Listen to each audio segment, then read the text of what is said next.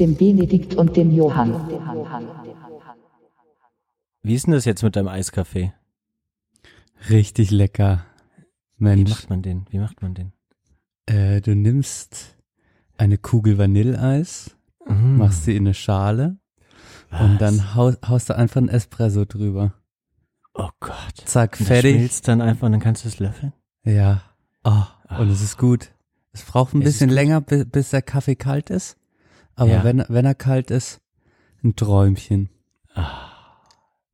Mensch, du. Wir sind schon drauf, habe ich gehört. Äh, Sprechstunde in Belanglosigkeit. Folge 42. Oh, bin ich richtig? Ja. 42. Zurück. Mensch. Wie der Phönix aus der Asche kommen wir zurück nach drei Wochen Abstinenz, Johann. Mit dem Benedikt und in Freiburg. In seinem Zimmer, was wir wahrscheinlich das letzte Mal hören und sehen werden. Na, nicht ganz. Vielleicht nicht. In meinem Studio. Ich wechsle das Studio und ähm, wenn du mich jetzt, Eieiei. wenn du mich jetzt schon so nett begrüßt, sage ich noch Hallo Johann aus aus Bonn, zurück aus der Na? portugiesischen Sonne ins deutsche triste Arbeitsleben. Kann man Ach, das es so ist- sagen? Ja, es ist äh, zu Hause bin ich bisher nur gewesen zum Fußball gucken und schlafen. Ähm, dementsprechend sieht's hier aus wie in einer Mülldeponie. Ähm, wie bei den Ludolfs. also es ist wirklich, es ist wirklich schlimm, aber es wird auch immer schlimmer. Man macht es halt dann immer, äh, also man ist noch weniger geneigt, dann doch jetzt mal die Sachen wegzuräumen, weil, weil es Ja, wirklich einen, aber so wie wirklich du einen Tag ich- braucht, um das hier aufzuräumen. Ja, das ist aber- nicht, bin nicht nur ich. es Ja, aber das ist auch Teil deiner Persönlichkeit. Du weißt, ich bin viel ordentlicher als du. Ich Das könnte, weiß ich Ich könnte nicht so leben wie du. Das würde mich verrückt machen, so viel Zeug. das Genie beherrscht das Chaos, du weißt. wie das Ja, das ist so. Aber ich, ich brauche halt, ich brauche eine Art Kontrolle über mein Leben und das fängt erstmal mit der Ordnung im Zimmer an. Fängt immer bei dir selbst an, die Kontrolle. Ah, ja, äh, du, wir haben uns echt äh, jetzt wirklich kaum gesprochen. Ich habe das Gefühl, boah, äh, du bist, ähm, Das letzte Mal habe ich den Computer übrigens angemacht, als ich de, de, ähm, fürs Maifeld die Tickets ausgedruckt habe. Krass. Was? Mhm. Seit, seither war der Computer nicht mehr an? Nee. Nicht mal nach der Arbeit schön äh, hier mal ein bisschen YouTube? Nö, ich habe, äh, wenn, dann ein bisschen, auch ein bisschen FIFA gespielt. Ähm, sonst habe ich halt Fußball geguckt, ne?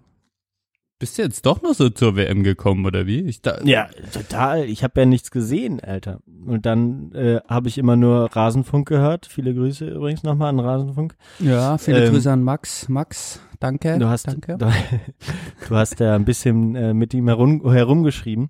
Ähm, und dann wurde mir immer gesagt, ja, es ist, es ist dann, glaube ich, irgendwie doch die beste WM überhaupt gewesen. Irgendwie ist, macht alles Spaß, es ist gut anzusehen. Ähm, die Leute haben Bock ähm, und so. Und ähm, dann dachte ich, ich guck mal noch ein Spiel mehr als nur Portugal gegen äh, Iran. Das war nämlich das einzige Spiel, was ich bis letzte Woche geguckt habe. Also im Urlaub komplett abstinent gewesen, kann man das so zusammenfassen. Ich habe die letzten zehn Minuten auch noch von, nee, die, ich habe genau zu der Ecke eingeschaltet von Deutschland gegen Südkorea, wo das erste Gegentor dann gefallen ist. Ähm, Ach, herrje, war das traurig. ja, ich war, ich war wirklich getr ja, ich war, also ich war tatsächlich kurz, ähm, Betrübt. Nicht betrübt, kurz so ein bisschen geschockt. Und das Lustige war dann, ich habe im portugiesischen Fernsehen geguckt und danach kam so eine Talkshow, so eine Nachmittagstalkshow und dann so, sagen sie so, auf Portugiesisch so, haben sich halt so über Deutschland lustig gemacht. Bye bye, auf Wiedersehen, hallo Deutschland. Ich glaube auch, das war so viel, das war so eine Genugtuung für so viele so Nationen, aufgenommen. dass die Ja. Deutschen jetzt endlich mal rausgeflogen sind. Ja, ist auch, Diese- ist auch gut so. Sonst so äh, maschineriehafte deutsche Fußballkunst, äh, die sich quasi nie eines Fehlers äh, entblößte und dann äh, war es soweit in der Vorrunde. So ist der Sport, so ist der Sport.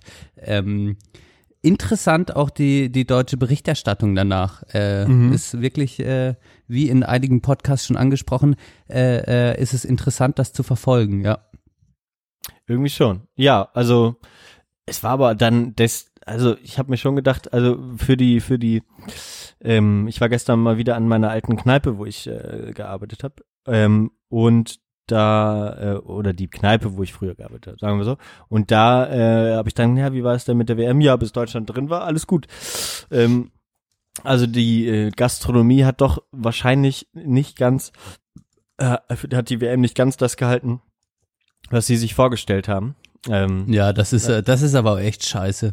Ich meine, äh, da hast du halt, da haben die ganzen Kneipen, haben halt wahrscheinlich 70 Prozent weniger Umsatz in der Zeit oder so. Ja.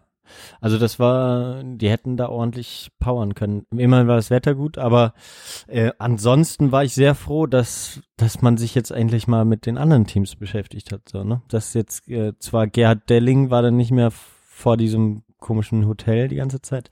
Und, es wurde, ich und es wurde keine Live-Schalte mehr zu Philipp Lahm gemacht.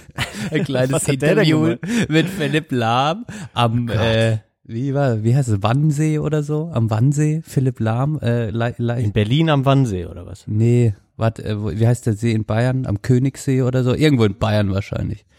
Ah, okay. Warte mal, wie äh, Starnberger See? Ja, genau, Starnberger See. Es war wahrscheinlich Okay. irgendeiner von so ein, so, so ein prachtvoller See. Von diesen, von diesen Prachtseen. Wörthersee. Irgendeiner von denen. Irgendeiner von denen, ja. Ja, Ja, das kam dann ähm, nicht mehr und dann wurde über die anderen Teams berichtet, ja. Ähm, Absolut, absolut. Also das, also es war schon schön. Es war schon schön, dass ich damit nichts zu tun habe. Umso schöner war, dass du mich im Urlaub angerufen hast. Ähm, das, Haben wir nochmal alles reflektiert, stimmt, genau, das äh, Festival und Genau. ähm, ja, und dann habe ich dich ja das, das nächste Mal wieder angerufen, als du zurückgekommen bist, Johann, beziehungsweise ich habe deine Social Media ähm, Aktivitäten natürlich erstalkt und verfolgt und musste mit Bedrücken feststellen, dass, äh, dass da bei deinem Rückflug was nicht gut funktioniert hat. Und du Achso, hast das weißt du ja immer noch nicht. ja, du hast mir bis heute nicht erzählt, was passiert ist, weil du immer meintest, warte auf den Podcast. Jetzt ist es soweit. Jetzt kannst du mir endlich erzählen, was passiert ist irgendwie du. Ich, ich, ich kann mal aus meiner Sicht nur sagen, ich hatte das Gefühl, dass du deinen Geldbeutel verloren hast und das hat zu großen Problemen geführt. Du darfst das jetzt gerne weiter ausführen.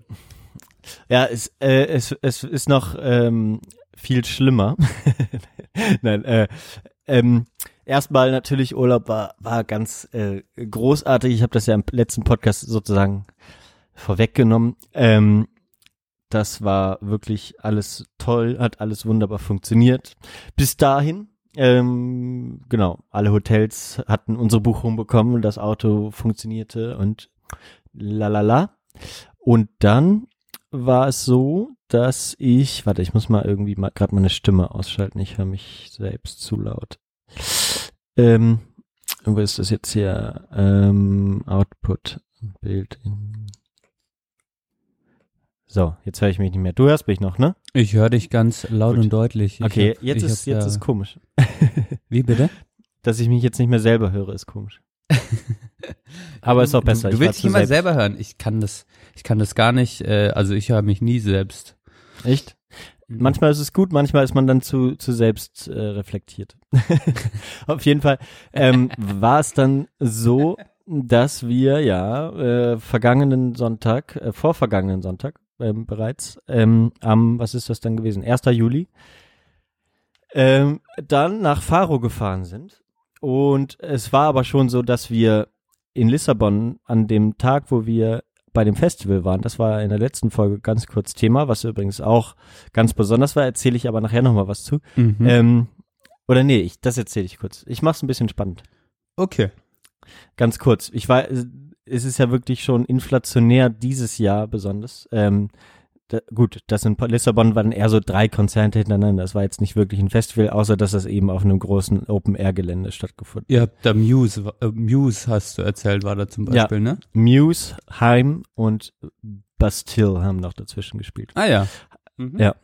Ähm, genau, und dann, ähm, ähm, ähm, ja, war das halt, das war aber halt unfassbar krass, was, was da äh, Kommerzialisierung und Werbung angeht. Das habe ich noch nie so erlebt.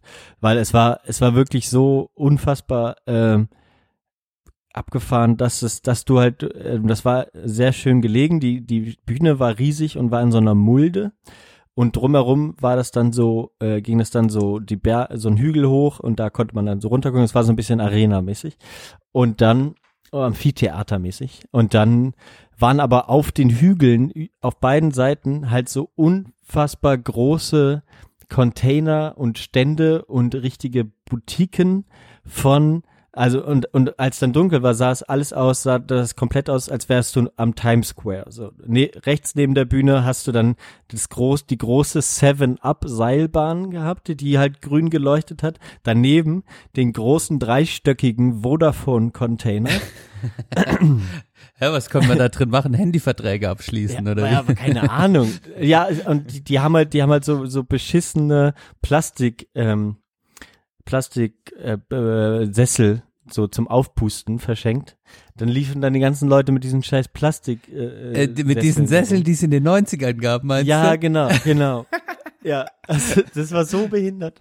Und dann ging es weiter, da war irgend so eine Modemarke, die halt so ein dreistöckiges äh, Modegeschäft aufgebaut hat, wo du einkaufen konntest und das hat alles halt geblinkt und geleuchtet dann halt nachts. Und dann konnte Dann man während dem Festival konntest du shoppen gehen ja, quasi. Ja, ja, ja, ja.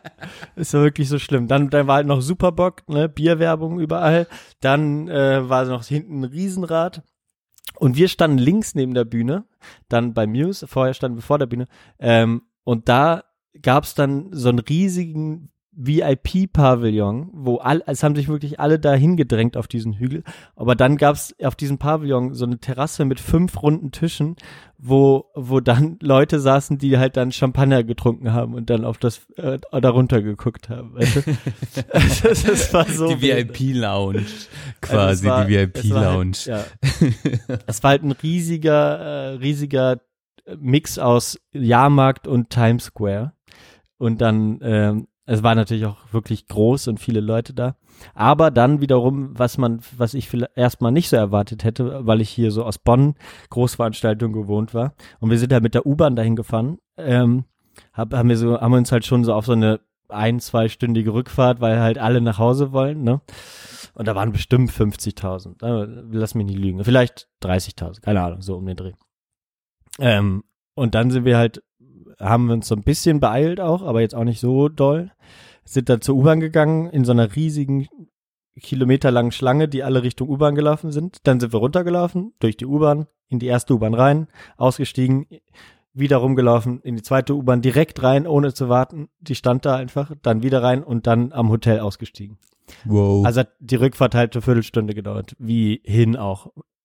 Undenkbar bei Undenkbar. Großveranstaltungen in Deutschland. Undenkbar. Das ist immer Echt so das, das schlimmste Gefühl, finde ich, wenn du auf irgendwie auf einem Konzert warst und dann vielleicht schon ein bisschen müde bist, einfach nur nach Hause willst und dann weißt du, wenn du jetzt gerade nicht mit der Karre da bist, Alter, es wird so lange gehen, bis ich mal in dieser Bahn bin und Oder, sie wird und die Bahn wird so sein. unfassbar voll. Ja, nicht mal Und die Leute werden unfassbar nervig rumschreien, rumgrölen noch oder so. Kommt jetzt drauf an, auf welchem Konzert du bist, so. Mhm. Aber ja, nervig. Ja, Fake war alles nicht der Fall. Das Schön. Ein schöner, äh, ein schöner Ausklang dann. Die Also- Konzerte waren auch gut. Ja, die Konzerte waren schön, die Location war an sich krass, aber es war Ja. einfach ver Es war einfach totale, totale Werbe, Aus- äh, Times Square Werbe-Overkill. Überforderung.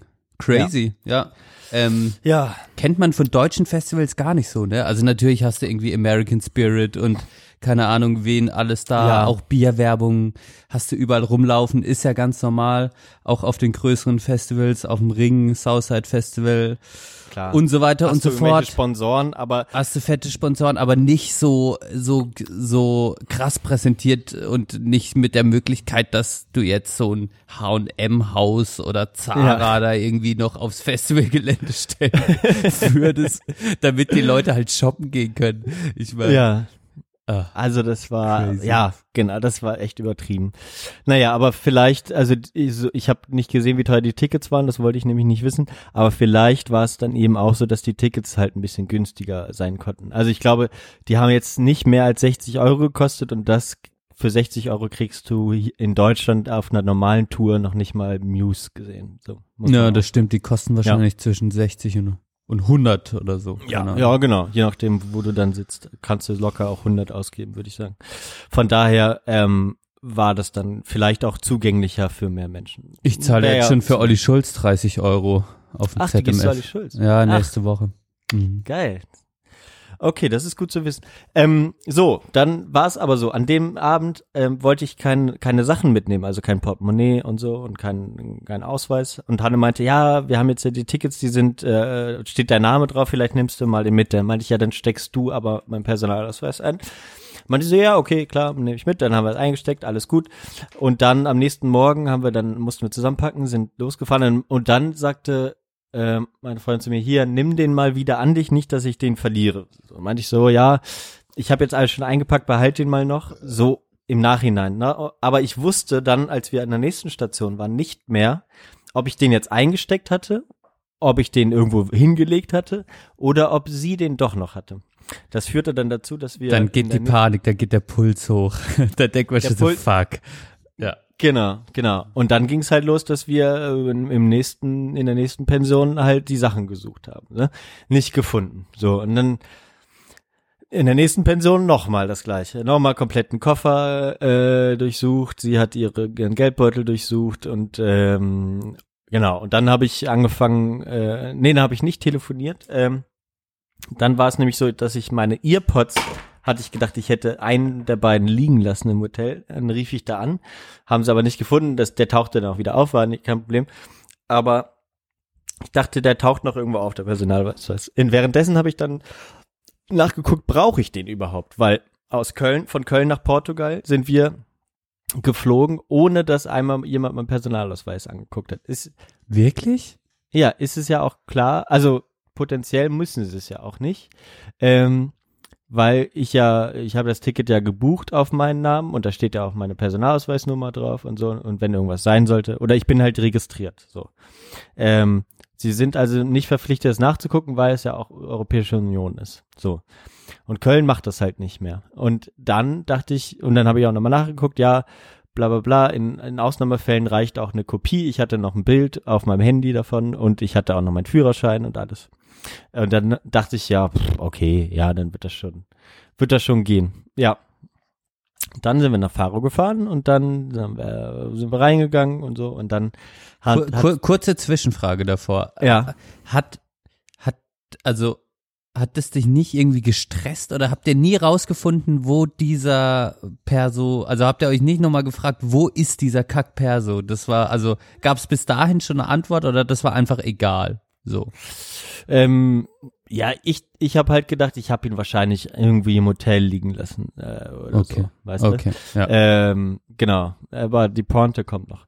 Ähm, ja, und dann waren wir da und plötzlich fiel dann halt den Ryanair-Mitarbeiter den Faro ein, dass äh, ich aber doch einen Personalausweis zeigen muss. Äh, es sei ja offizielle Policy, so, ne? Mhm. Die Sache ist aber, ich hätte theoretisch ohne Personalausweis hinfliegen können nach Portugal. So.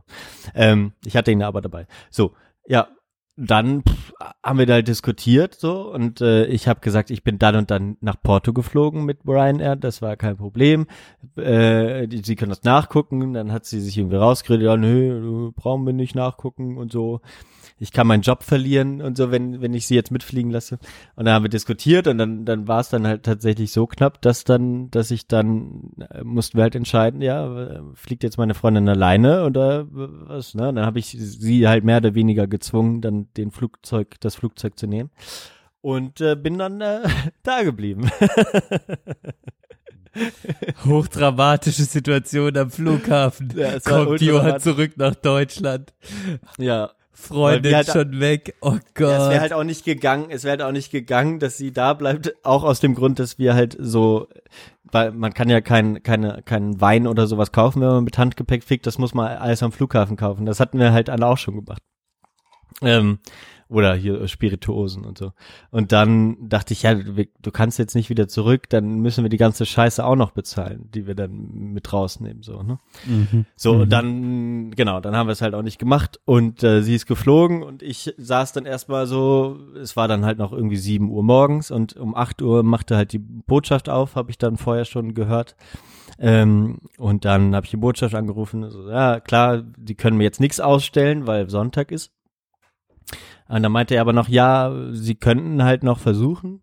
Gehen Sie, wenn Sie, wenn Sie den als gestohlen melden, kann es sein, da Sie ja auch den Führerschein dabei haben, dass eine andere Fluglinie Sie mitnimmt. So.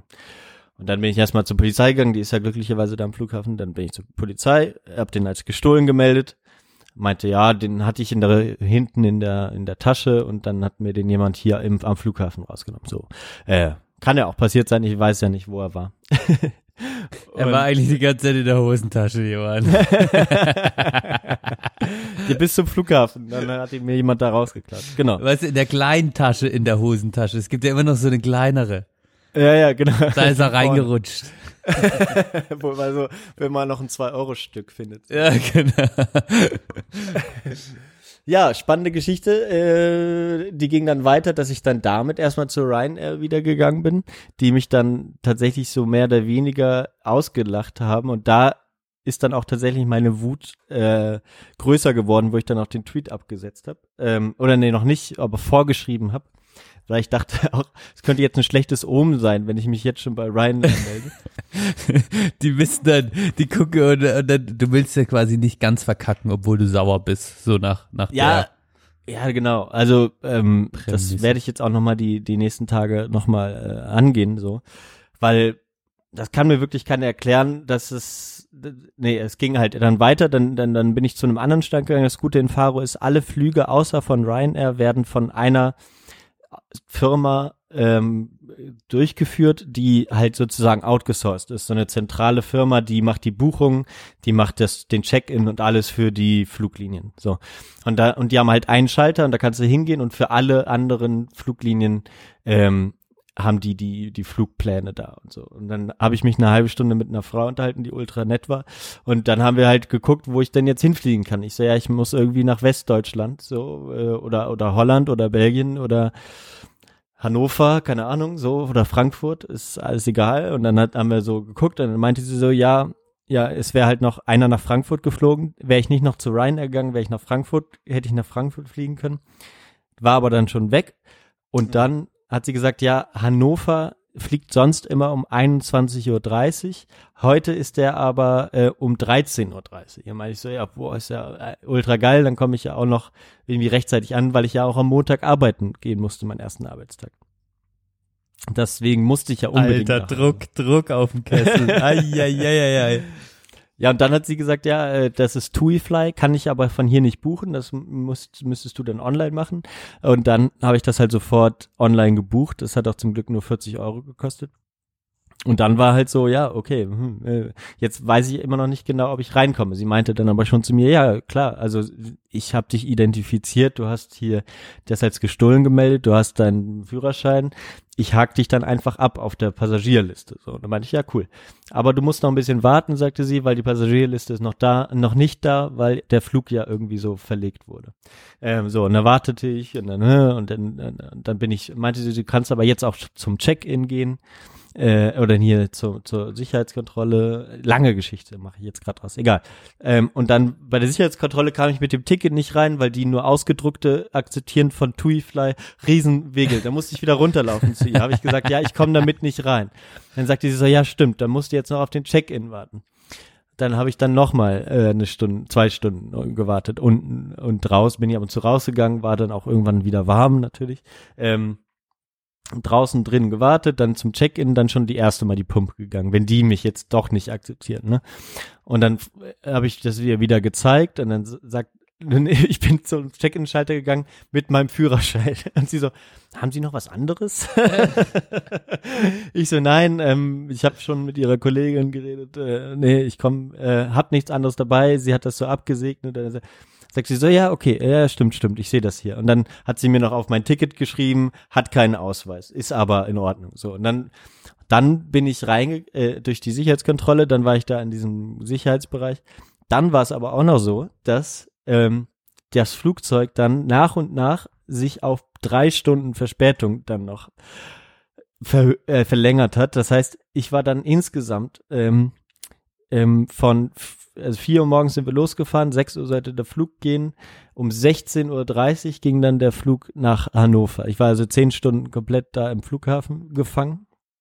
Und dann kam noch einmal dieser letzte Check der Bordkarte ähm, und dann nochmal die Pumpe. Und als ich dann durch war, da war das wirklich so wie aus dem Gefängnis äh, hier rauszukommen. Ja, Weil es war ja. wirklich, das, da habe ich mir gedacht, so wird sich das vielleicht anfühlen, wenn du im Gefängnis bist, weil du weißt nicht, wann du rauskommst, ob du rauskommst heute.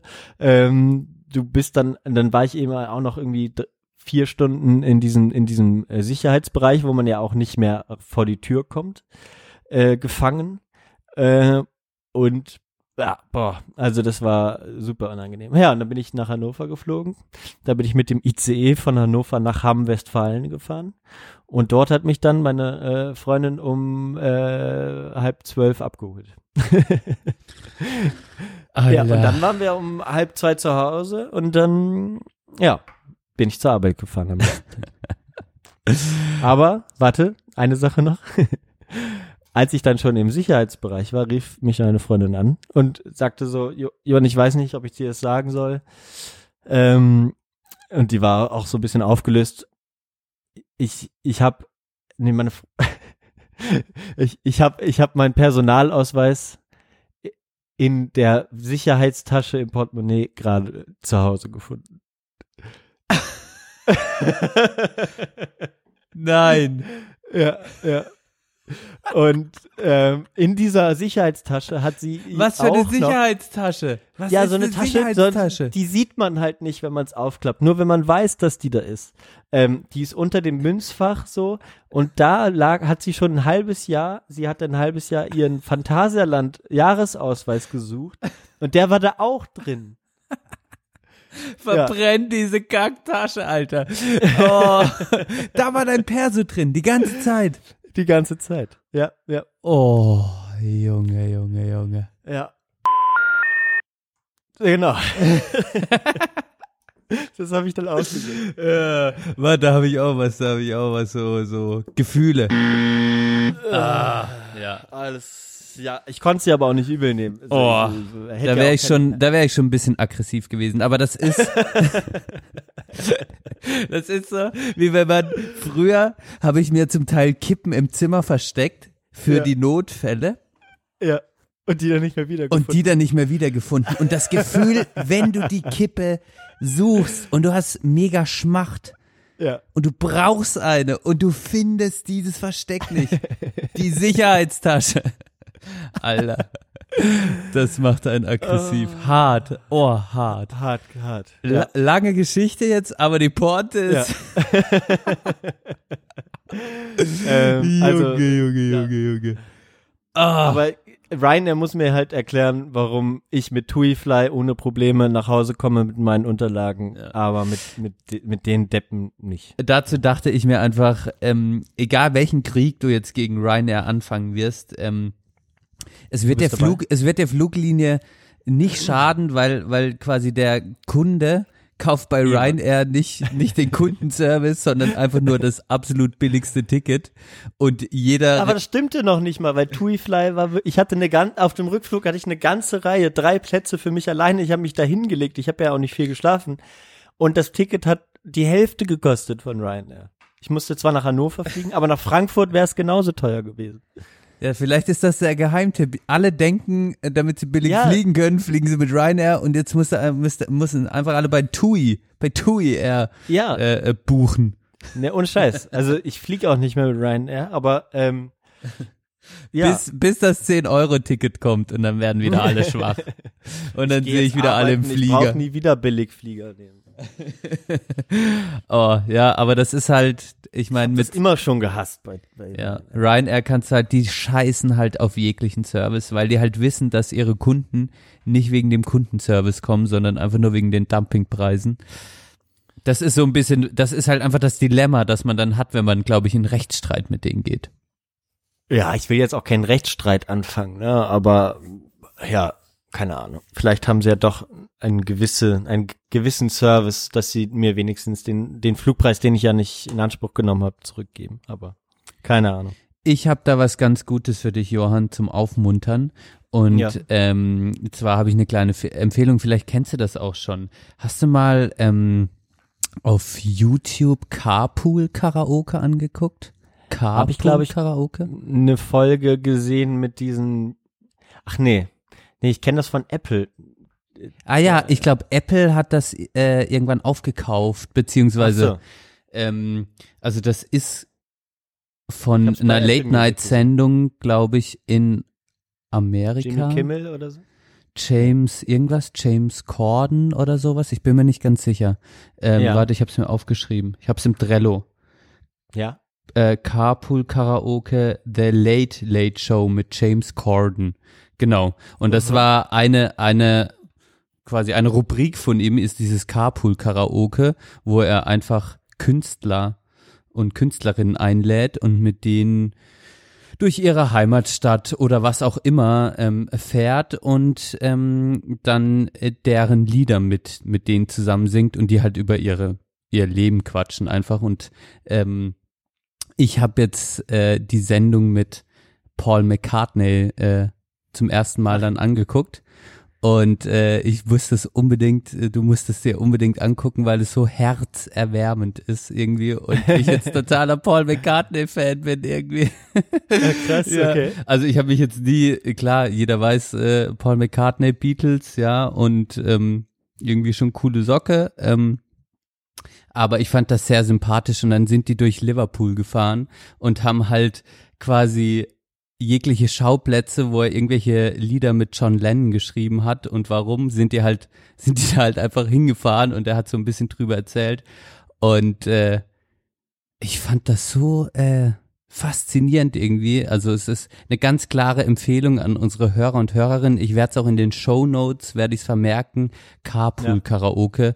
Das hilft dir, wenn man so einen scheiß Tag hatte oder gestresst ist, dann, also nach den 20 Minuten war ich so richtig zufrieden irgendwie. Kann ich nur empfehlen. Okay, Ja. das finde ich gut. Ja. Schau ich mir mal an. Ich habe äh, dann nochmal zusammengezählt, ich habe ins ich hätte auch mit in der gleichen Zeit mit dem Zug fahren können nach Hause, nach Bonn. die ich gebraucht habe. Von, von Portugal oder was? Ja, genau. Ja, und es wäre schöner gewesen. Ja, wahrscheinlich. Also so 21 Stunden mit dem Zug oder halt 21, 10 Stunden am Flughafen rumsitzen, dann noch zwei Stunden Flug fahren und drei Stunden fliegen, vier. Ja gut, man muss noch die die die äh, Zeitumstellung mit beachten. Das, die hat mir noch mal eine Stunde geklaut. Ach, du, ich muss noch mal was reflektieren mit dir. bitte, bitte, komm. Und zwar waren wir ja auf dem Editors äh, äh, Oh ja. beim Maifeld Derby ganz zum Schluss.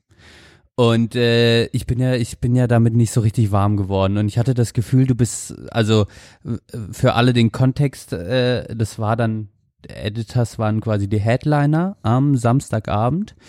Und das fand dann in dem großen Zirkuszelt statt. Keine Ahnung, wie viele Leute da reinpassen.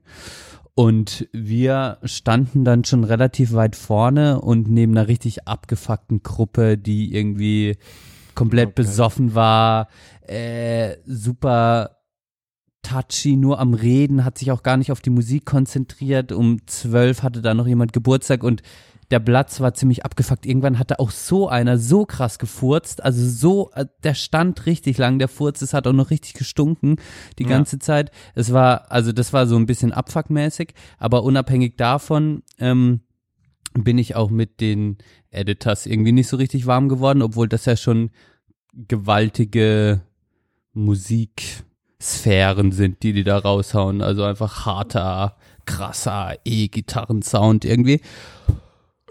Und dann habe ich mir jetzt überlegt, beziehungsweise Verena hat mich drauf gebracht, dass äh, sie meinte, sie mag ja, also sie findet das nicht schlecht, glaube ich so. Sie fand das ganz gut, hat sie auch im Nachhinein nochmal gesagt Die, die Musik jetzt. die Musik.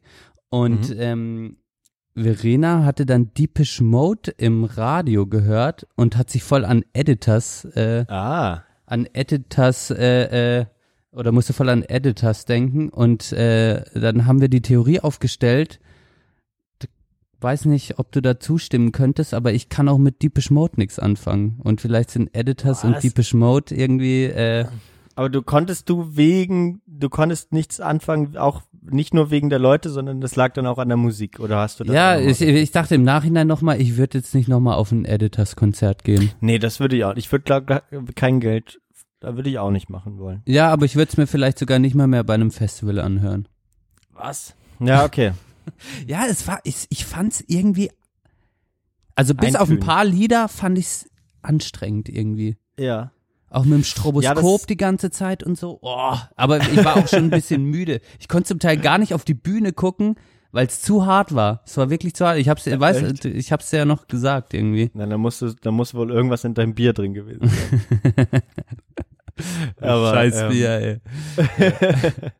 aber, aber, also, aber du, äh, wie ich raushöre, äh, magst du Deepish Mode mehr auf jeden Fall. Oder kannst mehr mit anfangen. Ich habe jetzt, äh, ja, ich weiß jetzt, ich enjoy the silence oder wie das heißt. Sound of Silence? Nee. wie auch immer. Mehr kenne ich, ich kenne auch nicht wirklich viel von denen. Ich glaube auch, dass es mir, dass es mir so ein bisschen alles zu episch äh, ist und zu äh, angestrengt. Also das merke ich bei Editors, das merke ich bei Muse auch. Das ist halt die genau die Musik von meiner von meiner Freundin. Ähm, äh, jedenfalls so, so zum Teil jedenfalls. Die hört halt immer so gern so, n- so einen epischen Kram langgezogen, dann noch so ein Knall noch ein Solo hinten rein und dann kommt noch mal äh, so, weißt du, also es ist mir oftmals zu viel auch, auch musikalisch alleine schon. Ja, das, das meinte ich mit diesen Ja. gewaltigen Klangatmosphären, die die aufbauen. Das ist schon krass irgendwie. Ich finde es schon krass, wie die das Ja. irgendwie so auf so, so machen einfach, ja. Ähm, Mhm. aber mir too much, war mir da auf jeden Fall too much und ich, ich kann mich da, das, das berührt mich nicht so, die Musik. Deshalb, ja, keine Ahnung. Und bei Deepish Mode ist es ja nicht vielleicht ganz so krass, aber ja, kann ich irgendwie auch nichts mit anfangen. Dafür hass, hassen mich wahrscheinlich viele jetzt, aber ja, vielleicht gibt's da einen Zusammenhang, wer weiß, können ja alle mal drüber nachdenken. Ja. Ähm, ich denke mal, ich, das kommt nicht von ungefähr. Die sehen sich auch relativ ähnlich, die beiden Sänger, Frontsänger so. Das kann sein. Ich weiß nicht, erzähl mal vom Summer Jam, Johann. Äh, da warst du ja, Ah, da war ich auch noch. Ja, ja. musst, du, musst du halt auch noch erzählen, so, oder eine Ja, nette ich, äh, Pointe nur- das kann oder ich so. recht, recht kurz machen. Es ist, äh, das war, war schon, war schon ein, ein Träumchen, so muss man sagen. Es Echt? Ich war jetzt mein zweites, mein zweites im weitesten Sinne Reggae-Festival. Ähm, aber Davor warst du auf dem Reggae Jam, ne? ja, Ja. genau. Das war ja auch schon vier Jahre wieder her. Ähm, es war aber ganz schon auch wiederum ganz anders, weil es halt total groß ist. Ähm, es liegt halt da am Fühlinger See in Köln.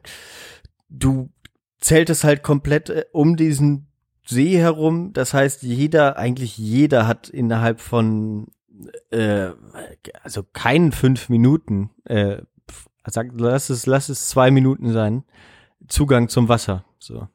Das heißt, dementsprechend ist, findet halt die Hälfte des Tages so irgendwie von allen Menschen auf dem Wasser statt. Überall fahren Leute in Luftmatratzen rum und Booten und bla. Und das Wetter war natürlich ein Traum. Ja, ja, der Traum. Freitag war ein bisschen scheiße noch, ne? Und Samstag und Sonntag war dann, glaube ich, in der ganzen Republik wunderschönstes Wetter. Ja, auch Freitag war war es halt dafür ein bisschen kühler, ne? Immerhin, aber äh, da konnte man am Tag schon vor die Bühnen gehen. Aber ähm, ja, im Grunde im Großen und Ganzen ist es mir da zu, zu Dancehall-lastig. Also die Hälfte des des Festivals war halt mit Dancehall-Künstlern, mit dem ich halt gar nichts anfangen kann. Ja. genau. Und dann waren wir auch noch von Samstag auf Sonntag, war das Samstag auf Sonntag? Freitag auf Samstag, ähm, waren wir dann auch noch im beim Dancehall abends, nachts von von zwei bis vier oder null bis vier geht das dann. Ähm, und das war A walk one. Äh, äh, das war das, aller, das war die schrecklichste Party meines Lebens. Also ganz die Hör doch auf, hör doch auf. Es ist, das Hör ist doch wirklich, auf. Es ist wirklich schlimm. Also diese diese Dances oder wie man das nennt. Ich verstehe, ich verstehe, ich, verstehe dieses, ich verstehe das Format einfach nicht. Das ist, also das ist, kann mir auch niemand sinnvoll erklären, warum man das so macht. Es gibt so die sogenannten Sounds, ne? Und die haben immer ein, mindestens einen DJ und einen sogenannten MC. Dann passiert es so, dass der DJ halt Dancehall-Songs oder auch dann äh, natürlich zwischendurch kommt dann auch irgendwie noch Bob Marley rein ähm, oder halt ein kurzer Reggae-Part und dann rappt er halt irgendwie da, der, der, der rappt das noch nicht mal äh, a cappella, äh, äh, wie sagt man dazu, wenn man das äh, nach äh, auf die Stimme, wie heißt es denn? Lupen. Nein, wenn du tust, als würdest du singen. Aber so. das kommt vom Band. Äh, Playback. Playback. Der macht es nicht mal Playback oder singt nicht den Text drüber, wie das Rapper gerne machen, so, sondern ähm, der schreit die ganze Zeit einfach irgendwas ins Mikrofon, was die Leute machen sollen. So, und das, das soll dann irgendwie so, genau, dann, dann hier jetzt nochmal hier Arme hoch und äh, dann nochmal äh, alle, die Marihuana lieben, jetzt die Arme hoch. So. Ja. All the Ganja alle die- people. Ja, genau. Und, es, und kein Song läuft länger als eine Minute. Ja, Dann kommt schon wieder so der krass. nächste. Es ist so unfassbar stressig. Und, und, und dann halt noch, dann kommen dann noch irgendwelche Tänzerinnen auf, auf die Bühne, die dann ihren Arsch wackeln die ganze Zeit. Also das hat wirklich 0,0 mit, mit, dem, mit meinen Vorlieben zu tun gehabt da. Und dann war ich halt auch wirklich angepisst, dass wir alle so spät erst gegangen sind. Ich wollte die ganze Zeit schon gehen. Und dann waren die anderen halt auch alle so ein bisschen trantütig, wie du dir vorstellen kannst.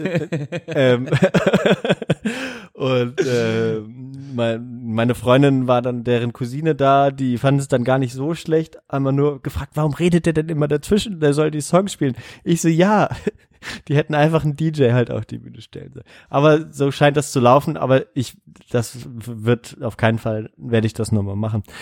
War gut, dass ich es mal erlebt habe, aber das ist wirklich, Hast du, hast du. Rage in Fire live gesehen? Nee, Raging Fire haben sich aufgelöst ge- gestern. Ja, ich habe eine Nachricht von äh, Filippo bekommen, dass der Ja? Sänger irgendwie die Band verlässt, aber ah, ich dachte vielleicht nach nach dem Summer Jam, dass Nee, ihr sie nee, so, ich Summer habe das so aufgefasst, als hättet ihr sie das letzte Mal live gesehen, was ja so Nee. super episch gewesen wäre. Zum letzten Mal den. Judgment Day. Äh. Ja, das wär's gewesen. Kann man ja ähm, jetzt mal auf die Playlist tun, wenn du willst. Ja, du kannst du ja auf die Playlist tun. Ach, du hast, du hast deine Songs schon alle? Na sicher dat, na Ich sicher dat. Nee, ich will nur einen Reggae-Song drauf tun. Dann kommt das mal ein andermal. Ach, da mache Ähm. ich ihn drauf. Du Nein, ist gut, ist gut, ist gut. Nein, brauchst du, Du nicht. Brauchst du nicht. Ähm, wir haben gar nicht das Thema heute gesagt. Ah, der Fahrplan. Aber es stand, jetzt, wo wir es noch nicht gesagt haben, steht es auf jeden Fall oben in der Beschreibung drin, damit die Leute nicht Up, up, hören up. und warten, wann es losgeht. Sonst natürlich auch immer. Oh, jetzt habe ich hier irgendwas umgestellt. Scheiße. Ich habe ein Egal. Kompliment für unsere Playlist bekommen Ja. von von Kassian, der wollte jetzt auch mal im Podcast genannt Kass- werden. Kassian. Ja, der wollte doch jetzt nur, der wollte doch jetzt nur, dass du seinen Namen sagst. Deswegen hat er das gelogen. Nee, nee, nee. Und äh, äh, das Geile war, er, äh, weil er ist halt voll der Apple-Jünger. Und Mhm. ähm, er hat sich so gefreut, dass wir das auch auf Apple Music, die Playlist online gestellt haben. Ah, Mhm, mhm. ja, dann ist gut. Guter Junge, guter Junge. Ähm, ja, Johann, Mensch. Was haben wir denn für ein Thema? Haben wir das jetzt schon gesagt? Ah, Geschwister. Thema Geschwister. Wir hätten schon wieder verbleiben. Das Thema ist heute Geschwister. Ja, ich bin auf jeden Fall ein Geschwisterliebe. bisschen verpeilt.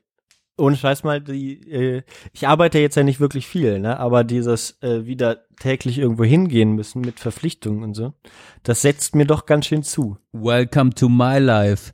Ähm, Ja. Das macht echt äh, was mit einem, ne? Man kann, weißt du noch, als ich mich immer so, ich, wenn ich mich immer so eher sporadisch gemeldet habe. Das, den Vibe merke ich gerade bei dir so. Man merkt, obwohl wir gar nicht viel miteinander zu tun haben, dass du im Stress bist. So, man schreibt dir eine Nachricht und äh, dann kommt einfach, äh, sag ich mal, ein paar Stunden später die Antwort, was, wenn du nicht den Stress hast, nicht so ist. Man merkt, dass du in der Arbeitswelt gefangen bist, die erste Woche. Was ja auch klar ist, ich meine, du fängst irgendwo neu an, Johann. Das ist immer mega stressig, weil man muss sich ja an das ganze System, in das man da reingeworfen wird, erstmal so ein bisschen Mega anpassen. stressig. Ich muss mir halt jetzt auch einen neuen Computer aussuchen auf der Arbeit. Ja, weißt du, Penner. Ja. Was hast du jetzt für einen? Was hast du für einen? Ja, ich, ich, ich wollte, ich wollte eine SSD haben und ich wollte einen guten neuen Bildschirm haben. Das heißt, ich habe am Tower wird dann ein bisschen gespart werden, aber deswegen Lenovo werde ich natürlich kriegen, Wow, wow. weil das wohl am günstigsten ist für, für die Uni.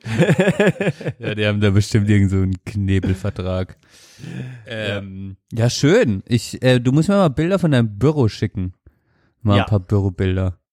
Ähm, ich habe auf, äh, auf, auf die Arbeit habe ich ja äh, Weltmeister Kroatien getippt, ne? Ohne Scheiß? Mhm. What? Könnte Ja, jetzt möglich sein. Warst du denn jetzt gestern, hast du dann halt richtig gefiebert für Kroatien, oder was? Ich bin für schöne Spiele.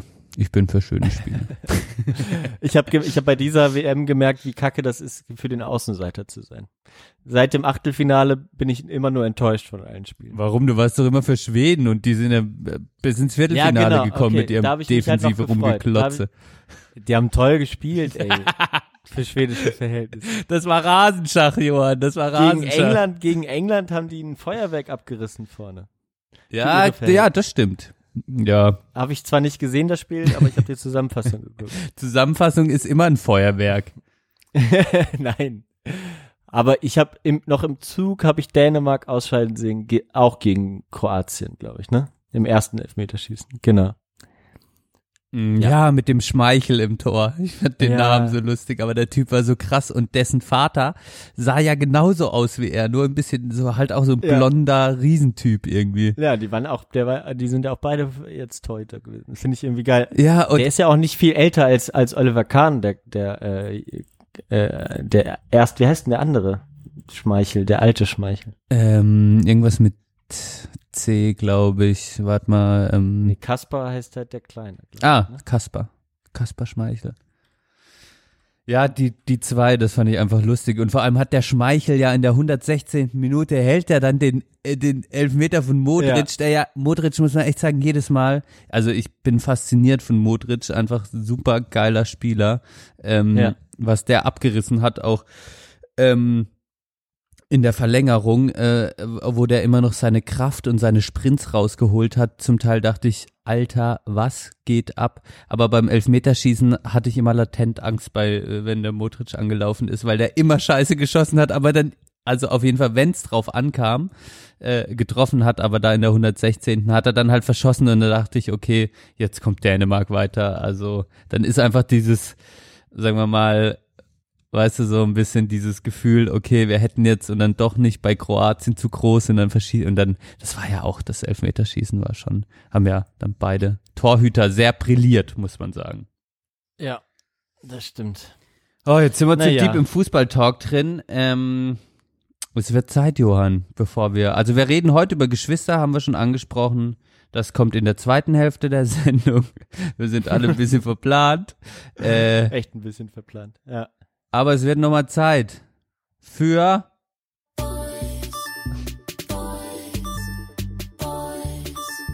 I was busy thinking about boys. Vor, vor allem sagst du, äh, äh, es, es ist wieder Zeit, dabei ist es eine Premiere. Ja, richtig. Deswegen, mach nochmal an, mach nochmal an.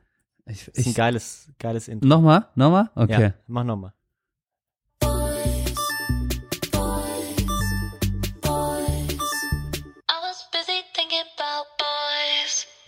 Ja, Johann.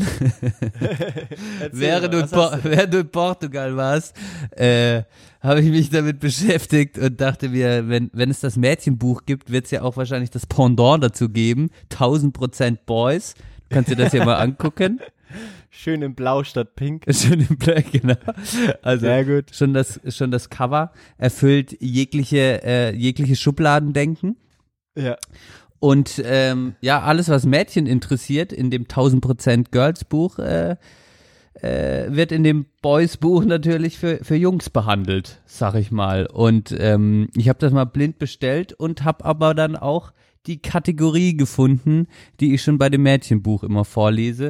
Also 25 Dinge, die Mädchen über Jungs wissen sollten, habe ich jetzt in dem Buch natürlich 25 Dinge, die Jungs über Mädchen wissen sollten.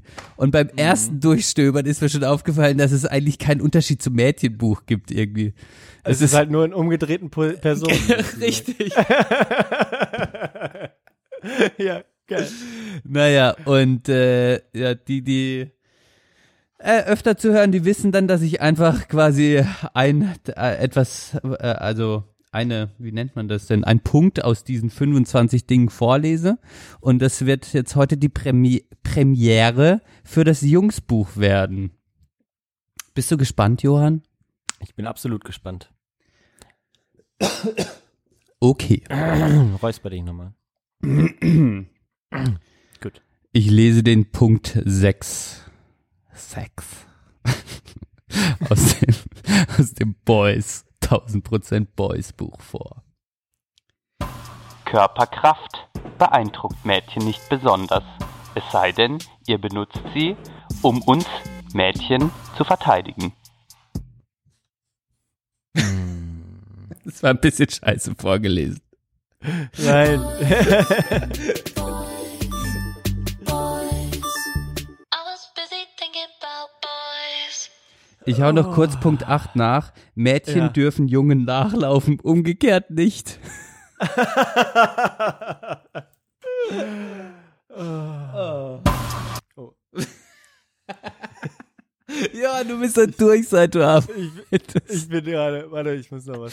Also, dude, Chinaman is not the preferred nomenclature. Asian American, please. Please. Es Ah. wird wieder besser, versprochen, versprochen. Tut mir leid. Ah. Nach dem Urlaub, die Leute warten gespannt auf, auf das Ende der Sommerpause oder meiner Sommerpause. Äh. Und dann, dann liefere ich hier sowas gelangweiltes. Ach, du- überhaupt nicht. Du hast ja schon voll die Pointe rausgehauen heute. Stimmt wohl. Ähm, Ach ja.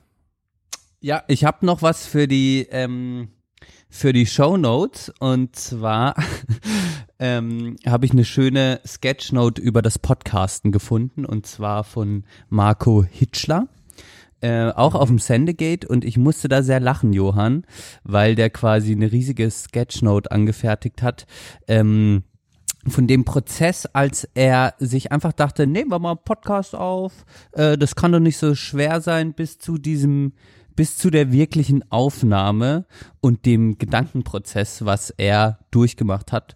Ähm, das will ich mal verlinken für alle Hörer und Hörerinnen, die sich überlegen, äh, mal vielleicht auch einen Podcast anzufangen, beziehungsweise du äh, kannst es dir auch mal angucken, weil es sehr lustig ist, äh, weil es mich auch ein bisschen an unsere ähm, Podcast und äh, Podcast-Anfänge erinnerte. Genau. Okay. Ja, sehr gut. Ja. Werde ich mir mal, werde ich mir mal reinziehen. Ja, ist sehr Fall. witzig. Ist einfach so eine riesig, ist ein riesig, einfach ein, ein langes PDF quasi. Man kann gerade so durchscrollen und der hat dann einfach aufgezeichnet. Hat's sehr lustig gemacht, sehr komödiant. Ähm, ja, will ich der Welt nicht vorenthalten. Will ich der Welt nicht vorenthalten. Seht ihr mal, wie es ist. Seht ihr mal, wie das ist, wenn man Also wir rappeln uns hier, ne? Jedes Mal wieder auf neu.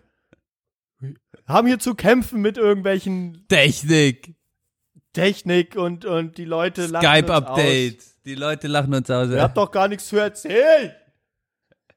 Oh, ich habe so ein schönes, der, der, der Kassian, man soll Kassian sagen, nicht Kasian, ähm, der Kassi, der hatte schön gesagt, ja, er findet das einfach lustig, manchmal lacht man, manchmal schämt man sich.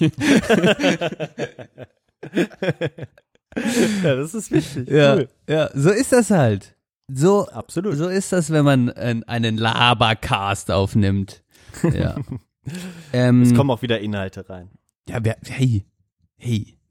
unser Leben ist so interessant, ich bin mir sicher, da interessieren sich alle dafür.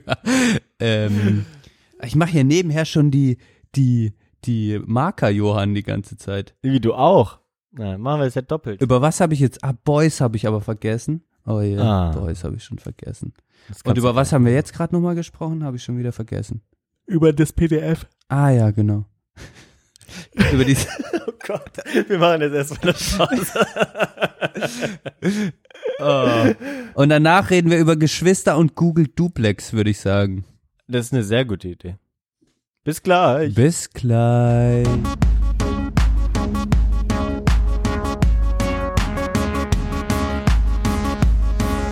Hörst die Sprechstunde der Belanglosigkeit.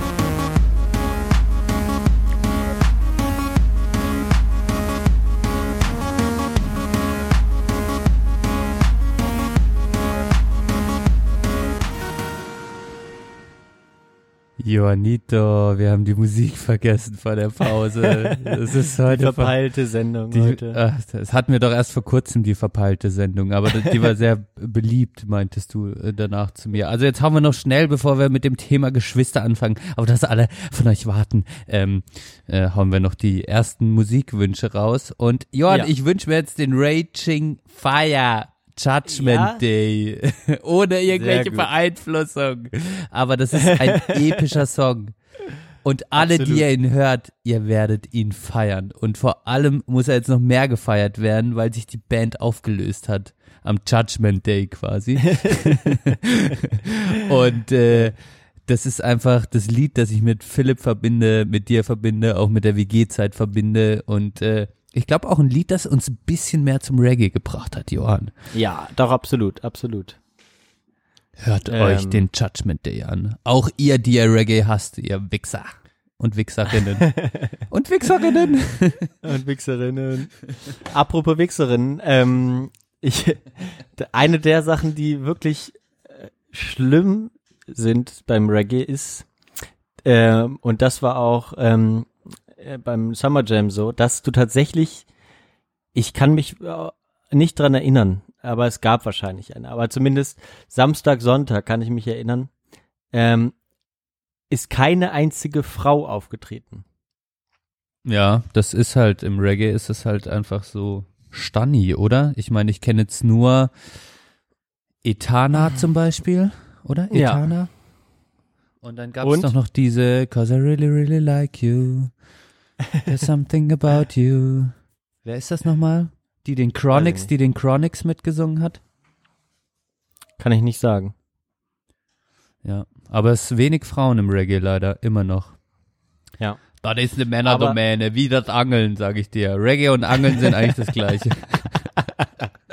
Eine sehr gute Frage. Deswegen wollte ich jetzt unbedingt äh, eine, äh, äh, eine Frau aus dem Reggae reinmachen, die äh, wirklich äh, skillmäßig unglaublich gut ist. Ähm, äh, relativ wenig gibt's von ihr zu hören irgendwo auf den Plattformen, aber ein paar schon. Lohnen sich alle. Äh, die, die, äh, die Rede ist von Lisa Danger.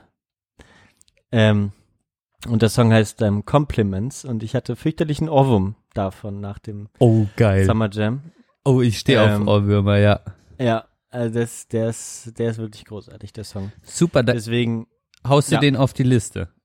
Genau. Da muss ich ein kleines Anekdötchen erzählen, ne? Bin ich so an meinem Computer, Johann, und Ja. such mal unsere Playlist auf Apple Music, Sprechstunde der Belanglosigkeit und das finde ich nicht da.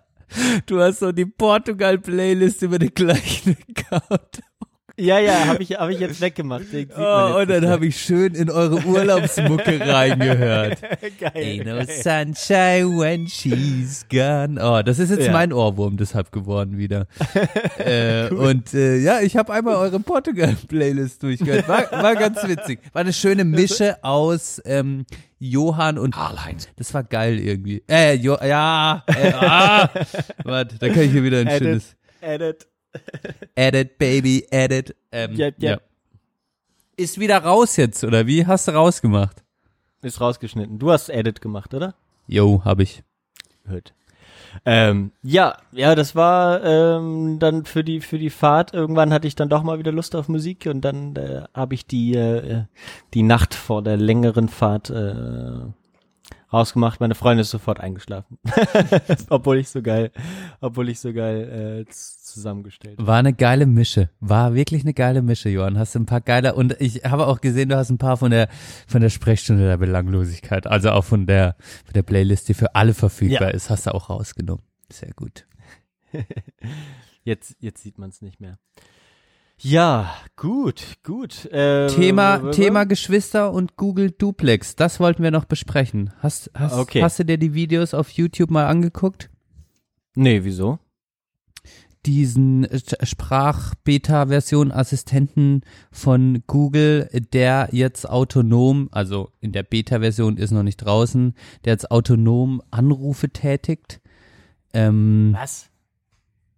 Und wohin kann man dann da anrufen? ja, du kannst dann deine, deiner Sprachassistentin oder deinem Sprachassistenten zum Beispiel oder der Maschine einfach, der Maschine, es kann, du kannst der Maschine einfach sagen, ähm, mach mir einen Friseurtermin zwischen 10 und 12 bei dem und dem Friseur und die Maschine ruft dann an und ich verlinke das Video auch äh, in der Sketchnote. Das darf ich alles nicht vergessen. Muss ich mir hier wieder, oh Junge, Junge, Junge, heute geht das ab.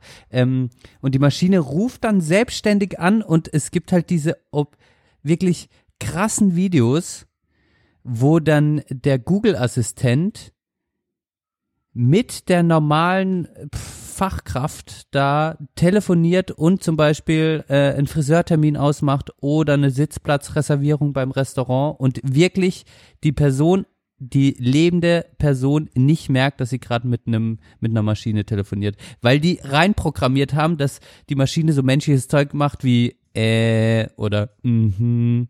Also weißt du, Was? ja, die redet dann auch so ja, macht halt, baut Äs und Mhms ein und ähm, das hat dann direkt zu so einer kleinen ethischen Debatte geführt, ob das sein darf, dass äh, der quasi der Mensch nicht weiß, dass er gerade mit einer Maschine telefoniert und das hat jetzt schon wieder dazu geführt, dass die KI jetzt am Anfang sagen muss, hallo, ich bin eine KI.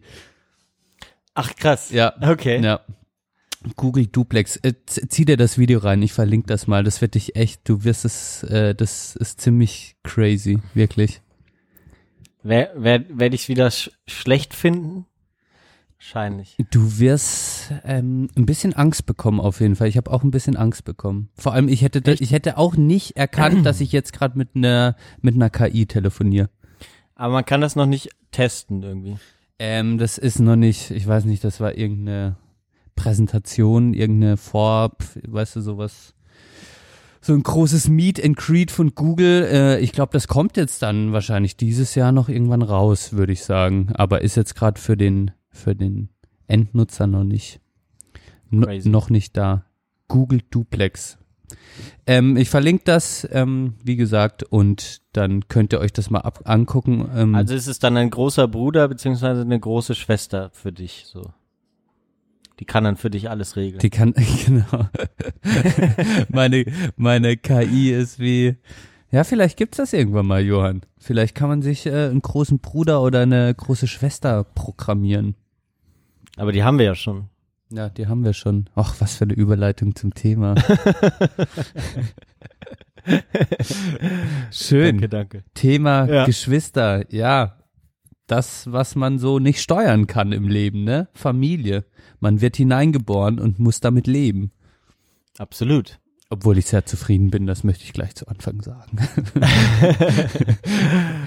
Ja, nee, da würde ich jetzt auch nicht, äh, nichts gegen sagen. Aber mir ist aufgefallen, äh, meinst du, das ist so? Es kann, kann das eigentlich auch sein, dass man, dass man sich ähm, Menschen mit dem gleichen Schicksal näher fühlt als, äh, als andersrum?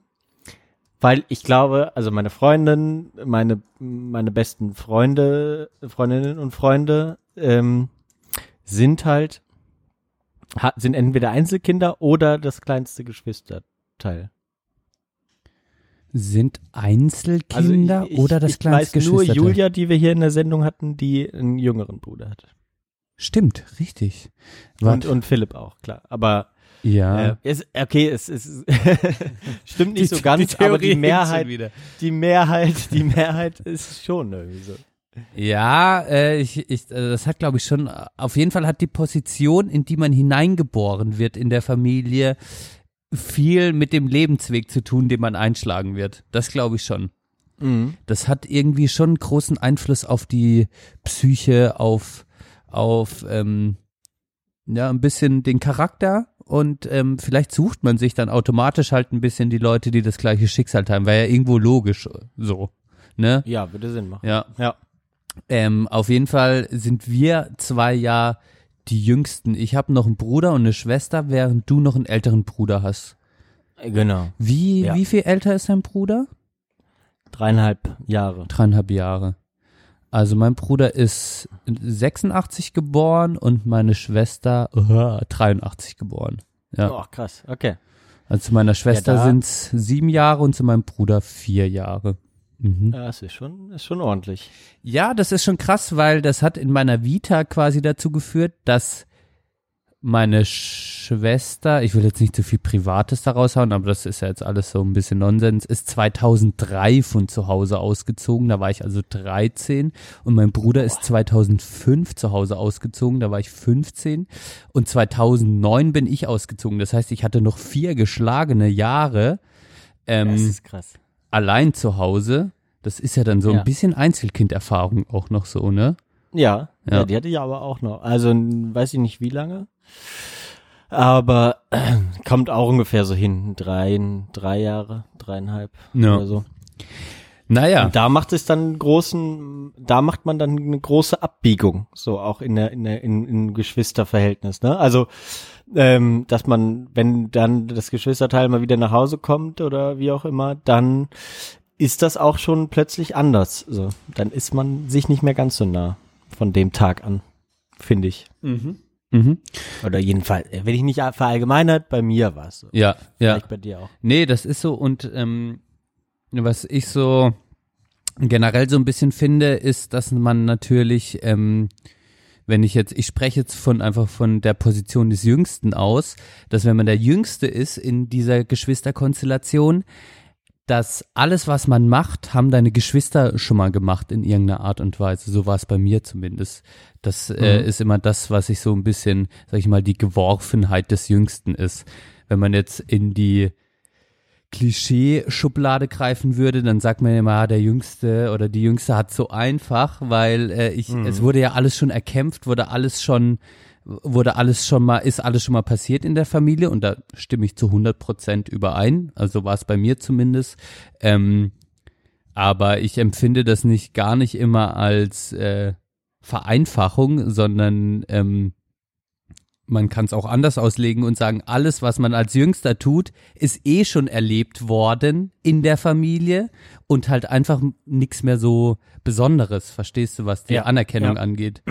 So alle, ja, die, die, die Älteste, bei mir meine Schwester ist dann halt studieren gegangen und hat dann natürlich für die ganze Familie neue Erfahrungen gemacht.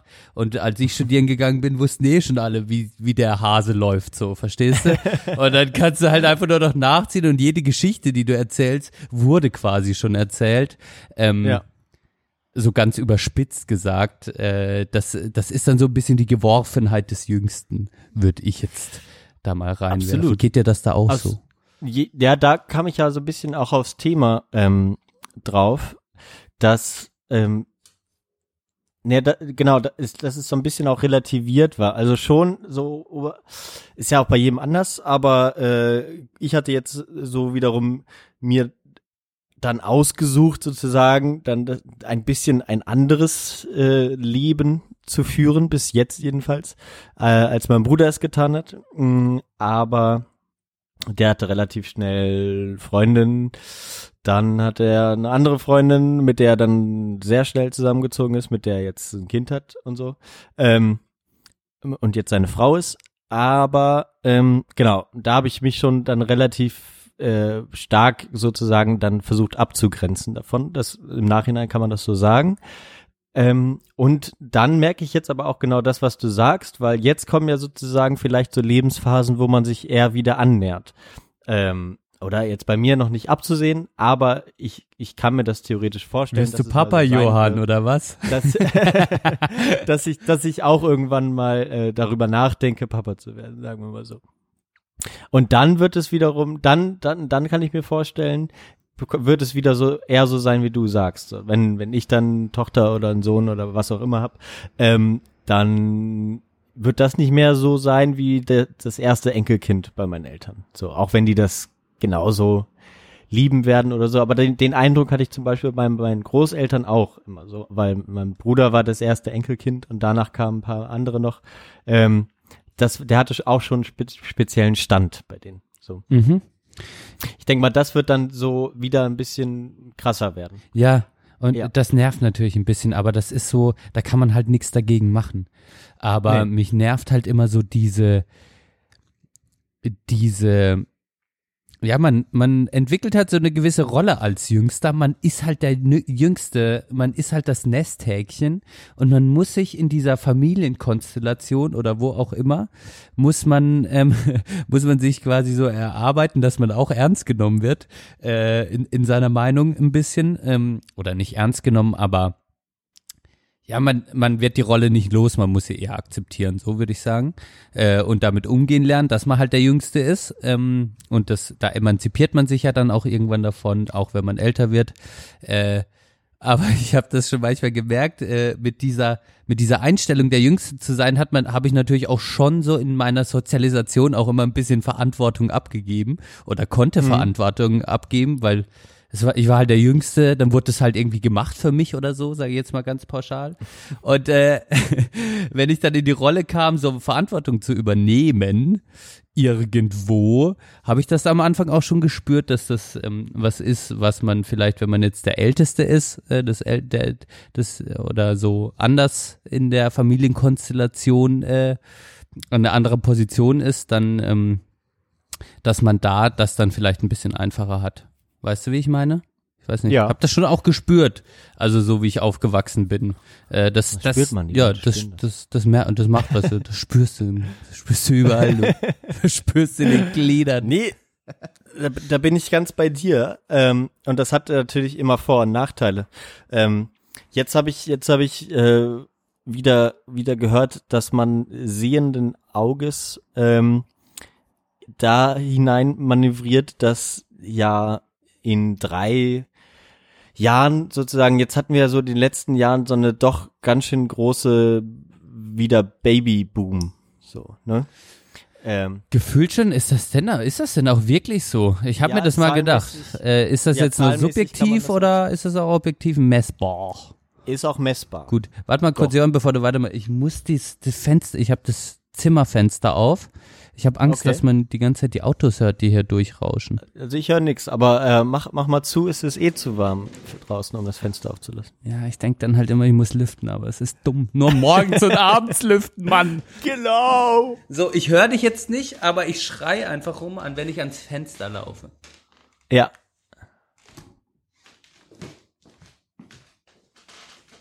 Sprechstunde der Belanglosigkeit wird präsentiert von Ultraschall, UD Media Web Hosting, Auphonic und Podlove.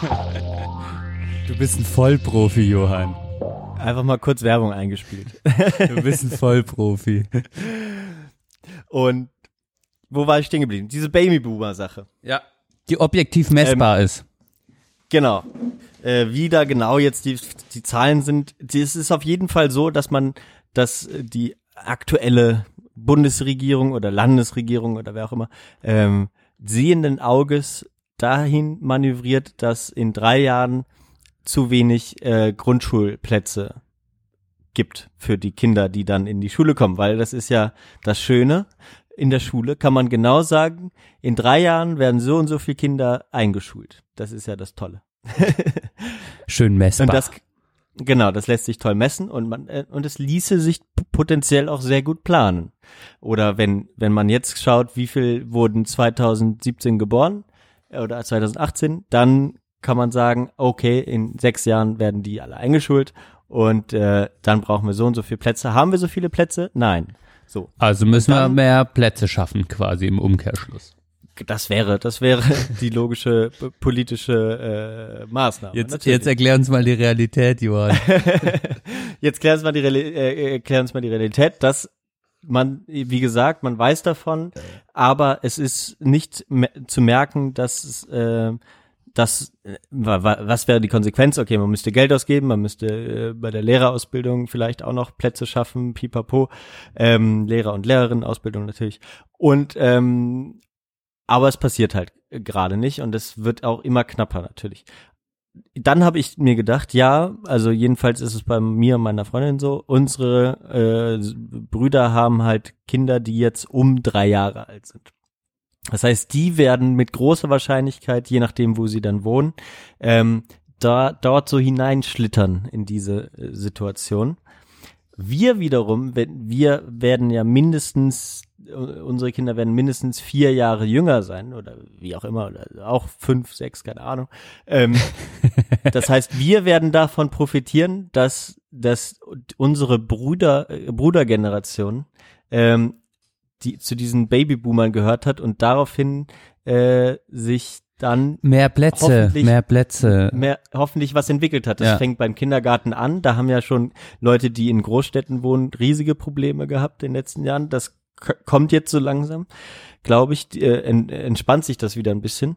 Ähm, Philipp hat jedenfalls erzählt, er hatte zwei äh, Kindergartenplätze für seinen Sohn. Ähm, In Berlin. in Berlin, genau. Ähm, aber je nachdem, wo man wohnt, dort wahrscheinlich auch.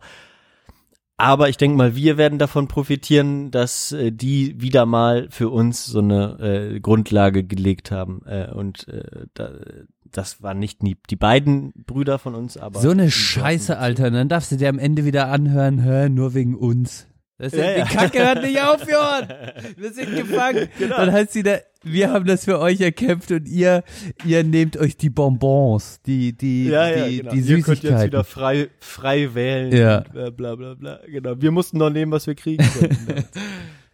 Ja, aber das wäre eigentlich eine wünschenswerte Entwicklung, natürlich. Ähm, aber glaubst du, das reicht von der Zeit, deine Theorie? Ich, ich, also, wenn ich mir jetzt Ja, überlege. wann willst denn du Kinder bekommen? Also deine Kinder werden vielleicht in neun Jahren eingeschult, sagen wir es mal so. Ja, weißt du, ich mache das bei der Entwicklung meiner Kinder, mache ich das einfach wie beim Podcast hören. 150 Prozent, dann geht das schneller. Wie beim Hören, weißt du? Auf die Tube drücken. auf die Tube. Nur noch sechs Monate schwanger. drücken. sechs Monate. Warte. Bisschen aufholen. Ja. So einfach die Geschwindigkeit ein bisschen erhöhen bei der Entwicklung und dann äh, dauert das nur noch ein, zwei Jahre, Johann. Und die sind bei mir geschlechtsreif, die Kinder. Das ist geil. Ja, Ja. Gleich die erste Klasse überspringen und dann werden die doch noch gleichzeitig eingeschult. Ja. Es wäre doch echt schön, wenn man so ein paar Entwicklungsphasen einfach so vorspulen könnte. Damit man gleich ich, den ich bin mittlerweile so weit, dass ich so langsam aber sicher zurückspulen will, aber oder jedenfalls anhalten. ähm, das will ich meinen Kindern nicht wünschen, dass die mit 150 Prozent Geschwindigkeit auf. ja, also, ja, aber das selbst dann halt ganz entspannt fühlen. ja, Oder oder du die zapfen dir 50 Prozent ab, das wäre ja auch in Ordnung. das wäre schön. Ach Mensch. Ja, aber ich weiß, ich, ich verstehe deinen Punkt, auf den du hinaus willst. Das ist ja eigentlich ganz, ganz clever, so wie du das sagst. Das wäre für uns eine, eine wünschenswerte Entwicklung. Ich, das mit den Kita-Plätzen, das ist natürlich, also ich habe jetzt von den von den Freunden, die jetzt ähm, Kinder bekommen haben, habe ich schon immer ähm, mitbekommen, dass man ja quasi, wenn man schwanger wird, sich bei der Kita anmelden muss. Also das erste, was du machst, ist nicht Ultraschallbild, sondern das Formular für den Kita-Platz ausfüllen. ja, genau. In neun Monaten, äh, nee, oder dann noch ein Jahr später oder wie viel auch immer. Mhm. Eineinhalb. Dann Kommst, du kommst du mal auf die Warteliste. Das fördert natürlich, wie auch schon von dir angesprochen, ähm, äh, den Gedanken, wenn man dann genug Geld hat, dass man sein Kind einfach auf eine private Kita schickt, weil da ist das Ja. Angebot nochmal individueller und da muss ich mir um den Kita-Platz nicht so Sorgen machen. Das fördert natürlich das Angebot und dann sprießen die privaten irgendwie, die privaten Kita-Plätze. in die Höhe. Das ist natürlich keine so wünschenswerte Entwicklung, sondern einfach die staatlichen für alle zugänglichen Kita-Plätze ein gutes Angebot bieten. Ja, äh, ist, ist sehr wünschenswert. Das, wie war das bei dir? Ich war halt bei mir, sag ich mal, auf dem Dörfchen, äh, auf dem, im kleinen Kita-Platz war alles easy. Keine Ahnung. Ja, ich war ja in mehreren, ähm, glaube ich. Doch, ich war äh, mindestens in zwei Kindergärten ähm, in, in, in einer Mittelstadt. Äh, das war toll, war eine tolle Zeit. Einmal in, in der Stadt, in der Altstadt und einmal ähm, außerhalb ähm, am Waldesrand. Das war, glaube ich, ein, ein Waldorf-Kindergarten. Ein, genau, Waldkindergarten, sagt man dazu. Ah ja, das ist geil. Nicht Waldorf. Oder was Waldorf sogar? Nee, ich glaube, es war Wald. Wahrscheinlich Waldkindergarten. Genau. Nee, das war schön. Das war eine tolle Sache. Aber ich glaube, damals hatten unsere Eltern wahrscheinlich auch schon Plätze mit dem Kita-Platz. Äh, Plätze mit dem Kita-Platz, Probleme das, mit das dem müsste mal, das müsste uns mal jemand äh, sagen oder wir fragen das mal zur nächsten Folge ja, bei unseren Eltern. Aber ich kann mir nicht vorstellen, äh, ich, ich bin ja noch in der DDR geboren, dass meine Mutter, äh, bevor ich, ich war halt auch in der Kinderkrippe sozusagen, das ist dann schon mit einem halben Jahr oder so gewesen. Ähm, da war ich ja auch schon sozusagen und dann gegenüber meines ersten Kindergartens und da ist man, ein- da hat man, man, das Kind wurde geboren und dann hat man den Platz gekriegt. So, dann hast du einen Brief gekriegt, hier Kinderkrippe, war bei uns, war wahrscheinlich sie- auch so. Ja, können sie vorbeigehen. Ja. ja, wahrscheinlich schon. Ich frage das mal nochmal nach. Ja, ja, ähm, das ist auf jeden Fall was, äh, was unsere Geschwister uns vielleicht ermöglichen werden. Ich weiß nicht, ähm, bei mir ist das jetzt ähm, so, dass vielleicht meine Revolution in der Familie könnte sein, dass ich der Erste bin, der Kinder bekommt. Weil, äh, weil es noch eine. Kinder, eine Enkelkinder, es gibt noch keine Enkelkinder.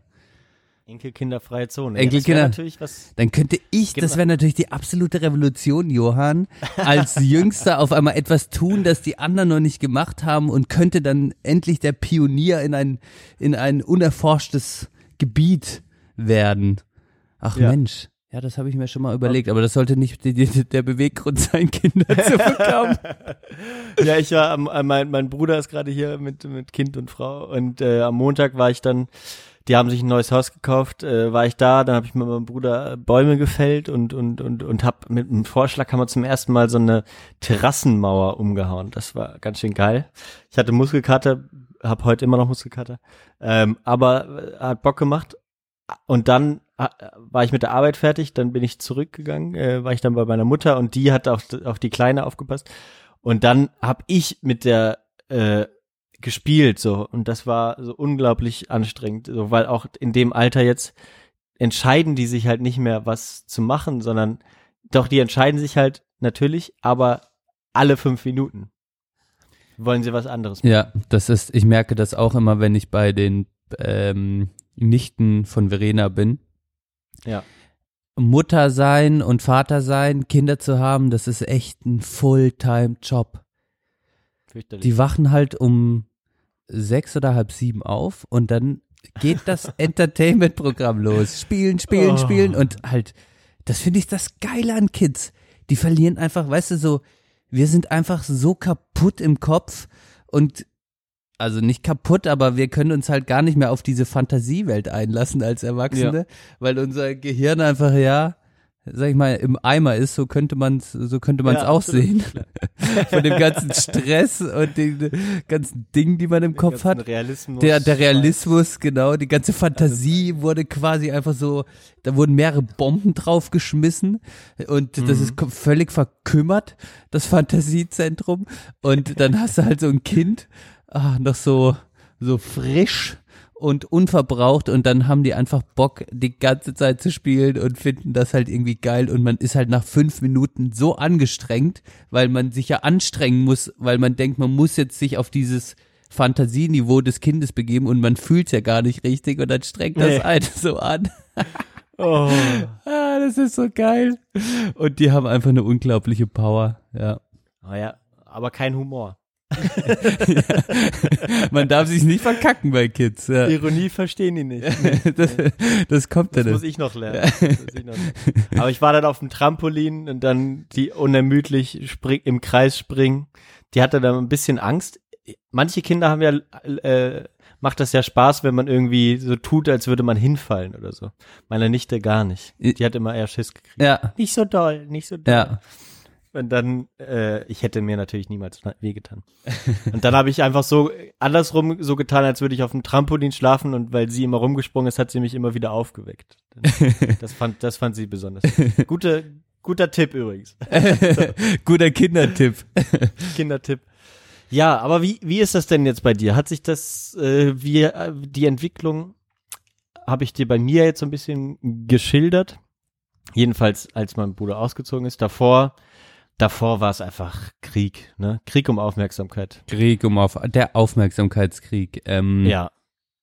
Bei mir Also genauso, banal, genau, bei mir Hardcore. Ähm, ja, äh, das ist halt, bei mir war das große, ich glaube, ich will jetzt nicht zu tief psychologisch werden, aber das, das Ding ist einfach, wenn du vier Jahre ist die abgefuckteste Zeitspanne, die du auseinander sein kannst, äh, auseinander sein kannst, wenn du Bruder, wenn du einen Bruder hast. So zehn Jahre oder so ist schon wieder was anderes. Weil wenn du jetzt Ja. zwölf bist und dein Bruder ist 22, dann ist er schon wieder so reflektiert, dass er dir so alles zeigen will und äh, diese Kombi, aber wenn ich, als ich zwölf war und mein Bruder 16 war, so der war total in der Pubertät Hardcore, Hardcore-mäßig und dann ging natürlich dieser, er hat mich terrorisiert, ich war ihm unterlegen, ähm, das hat zu Streit und Chaos geführt und das war einfach nur Krieg, das war das und da, das hat sich dann natürlich irgendwann emanzipiert. Äh, er wurde dann älter und ich wurde älter und dann haben wir angefangen uns anzunähern wieder, aber in der Pubertät und so, das war schon Hardcore-Krieg bei uns. Ja. Ja. Also Ja, so bei, ja. ja, der konnte halt alles schon machen und wusste es besser und hat Mhm. es einfach ausgelebt. Mein Bruder hat einfach, der hat zum Beispiel, nur um eine, eine, eine Geschichte zu nennen, äh, hatten wir immer, gab es halt Stress, wer jetzt wie Fernseh gucken kann, ein Klassiker. ne, so. Ich weiß nicht, ob du die schon mal, sogar schon mal erzählt hast, die Geschichte. Echt? Die nach acht Regel? Ja, ja. ah, genau. Habe ich schon mal erzählt. Das mal schon mal hier im Podcast. Ja, erzählt. also die nach acht Regel, ein Klassiker. Erzähl nochmal, erzähl nochmal. Ähm, dass ich das auch überhaupt angenommen habe, ne? Ach Aber so, und er hat gesagt, ab acht, ab, ab, er was- genau, darf er, darf er gucken, was er will.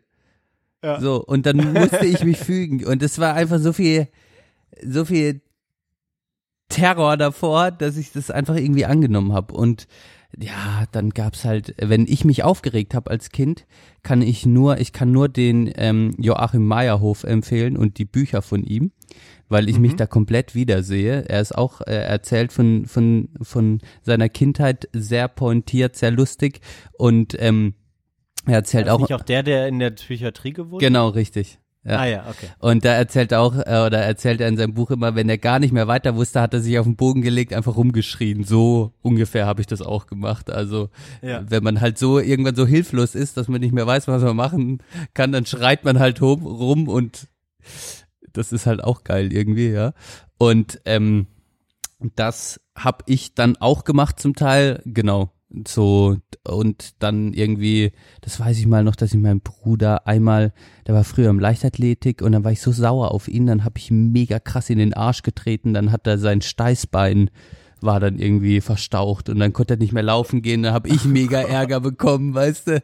Und so sind also auch Gewaltausbrüche, ah, alles, war, Ja, da war ja. alles dabei, ja. Äh, Ja. Oh, nee, das, das war nicht schön. Ich weiß auch nicht. Ich, ich denke ja immer mit, mit, mit, äh, ich glaube ja noch immer so äh, naiv daran, das ist halt auch immer so was, was, was dann große Brüder, sowohl meiner als auch der von meiner Freundin, ähm, immer dann so sagen, ja, ja, wart mal ab. So, ne?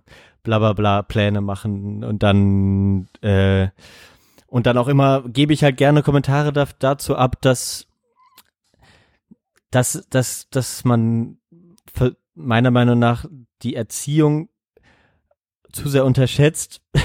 nee, ich weiß gar nicht genau, was mein, meine Position ist, aber ich, ich schiebe gerne eher etwas ähm, von dem, we- wenn ich sage, ja, irgendein Fehlverhalten sehe bei Kindern, schiebe ich das auf die Eltern noch am ehesten. Das wir- ist auch so. so. Kinder sind oft, ist- Kinder sind oft nur die Symptomträger der Konflikte der Eltern.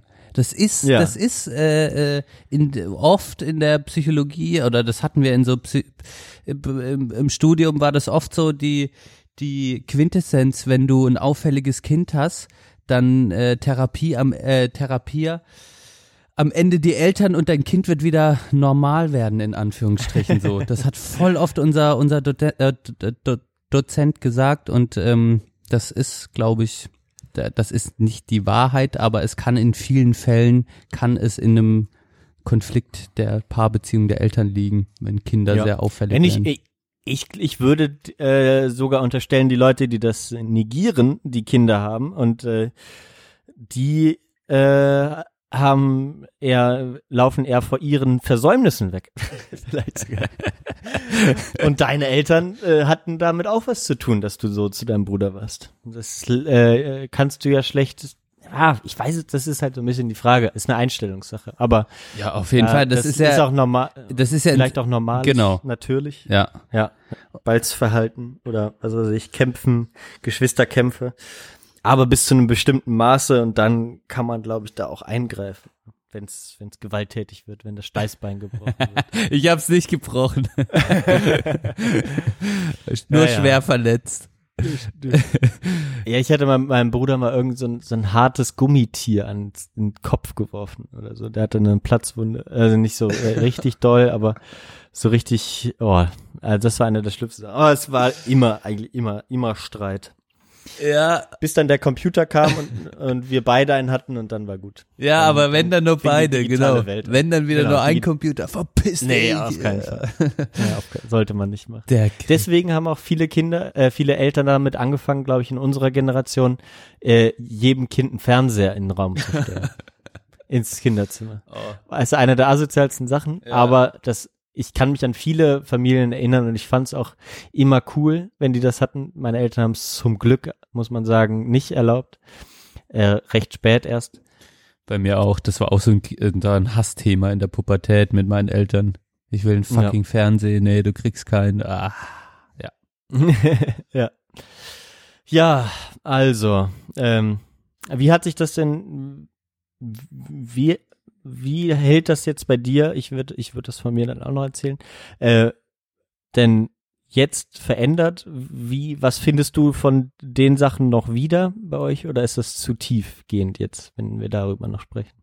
Ja, das ist natürlich immer noch, irgendwo ist es natürlich, sage ich mal, in der Familie und in dem Geschwisterverhältnis ist natürlich auch die Vergangenheit lässt sich ja nicht auslöschen. Die war jetzt nicht schrecklich, aber die hat natürlich auch das Verhältnis geprägt. Deshalb würde ich jetzt sagen, um die Gegenwart zu, zu verstehen, muss man natürlich auch irgendwie in die Vergangenheit blicken. Das haben wir jetzt so ein bisschen gemacht. Aber gleichzeitig hat sich natürlich auch das, ja, hat sich das, ja, ist es ja eine stetige Entwicklung. Das hört ja nicht auf. Ein- Eine Beziehung hört ja nie auf, sich zu verändern. Von dem her Mhm. ist es jetzt schon so, dass wir, wir haben einen Geschwisterbus zusammen irgendwie. Naja, Ähm, das ist ein starkes Ding. Genau, äh, wo jetzt immer mehr anfängt, wo wir miteinander was machen müssen, ja. Ähm, und dann geht man mal den einen in der an, äh, den, den einen besuchen. So ich als als wir äh, in Berlin letzten Sommer waren, habe ich ja auch noch meinen Bruder besucht und du Mhm. hast ihn ja auch noch gesehen. Und ja, das Verhältnis ist jetzt eigentlich, wenn man es so ganz nüchtern betrachtet, eigentlich schön, ja. Also mein Bruder ist total, meine Schwester auch. Ich rede nur von meinem Bruder, da sieht man schon, dass ich da sehr fixiert bin, aber äh, auch zu meiner Schwester ähm, kann man einfach schreiben. Aber da hast du eher zu deiner Schwester eher so ein, so, ja, ich will es nicht, ich will es nicht mütterlich sagen, aber vielleicht sch- schon, schon, also zu, in, bei meiner, bei meiner Freundin würde ich so unterstellen, dass sie so eine Art väterliches Verhältnis zu Mhm. ihrem Bruder hat. Mhm. Ähm, jetzt, jetzt, jetzt nicht irgendwie auf, auf eine creepy Weise, sondern einfach nur so, der ist halt zehn Jahre älter ähm, und der hat ihr halt äh, so das Leben gezeigt, so ein bisschen. Ne? Mhm. Wie das Väter tun und sie gleichzeitig hatte sie auch, ist sie auch ohne Vater aufgewachsen. Ähm, aber aber so, dass man sozusagen die große Schwester ist im besten Falle ja auch irgendwie sowas, ja, eine, eine andere Bezugsperson als jetzt ein relativ gleichaltriger Bruder oder nicht allzu großer Bruder, sagen wir Ja, mal so. ja, auf jeden Fall, Ja. auf jeden Fall. Ähm, das ist auch so, ja. Und da gibt's auch immer mal wieder Phasen. Ich, ich sehe meine Schwester gerade relativ wenig, obwohl sie auch in Freiburg wohnt.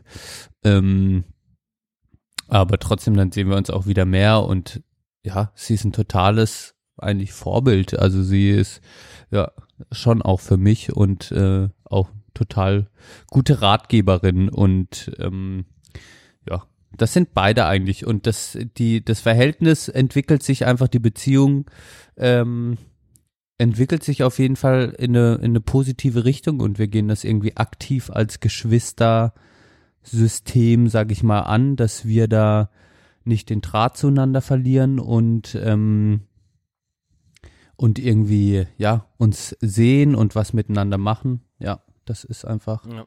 Da sind wir schon, Ja, da sind wir schon dabei. Ja.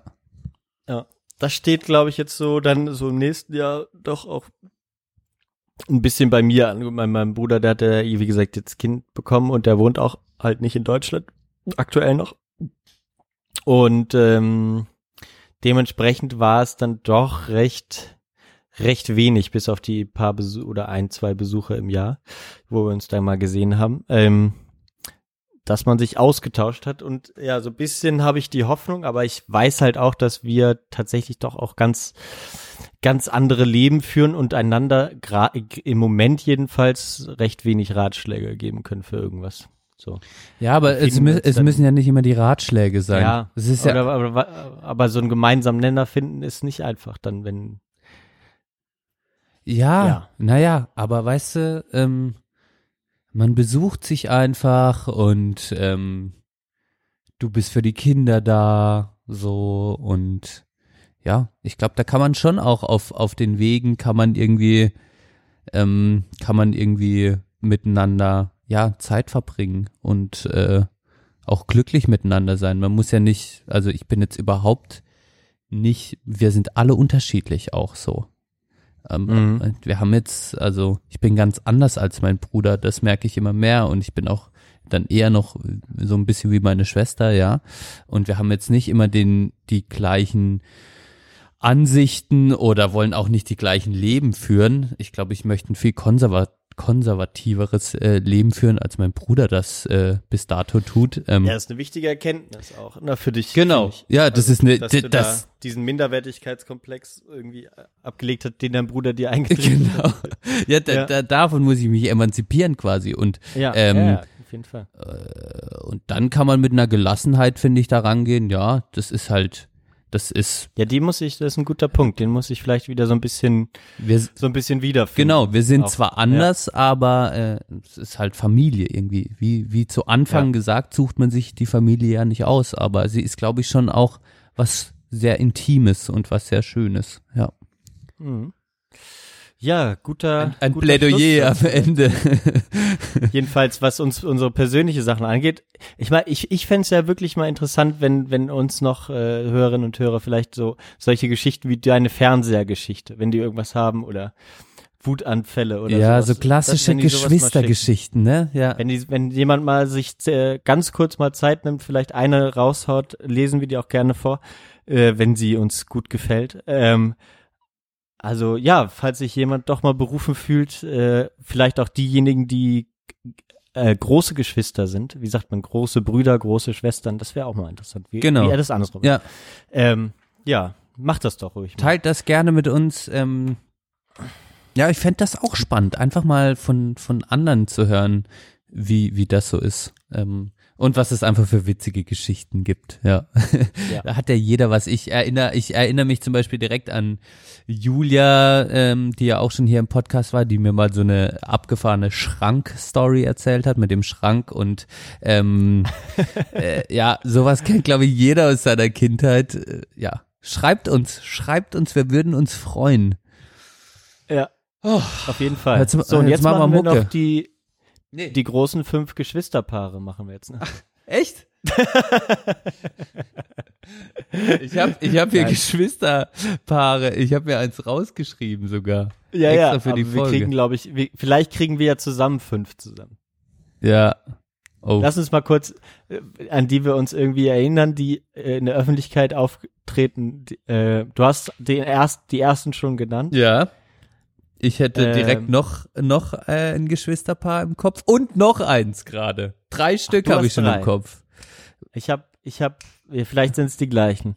Lass mal, hau mal, also wir, äh, den ersten, den du aufgeschrieben hast hier bei uns im Board, Vitali und Wladimir, Vitali und Wladimir. die Boxer, Klitschko. Die Klitschko-Brüder.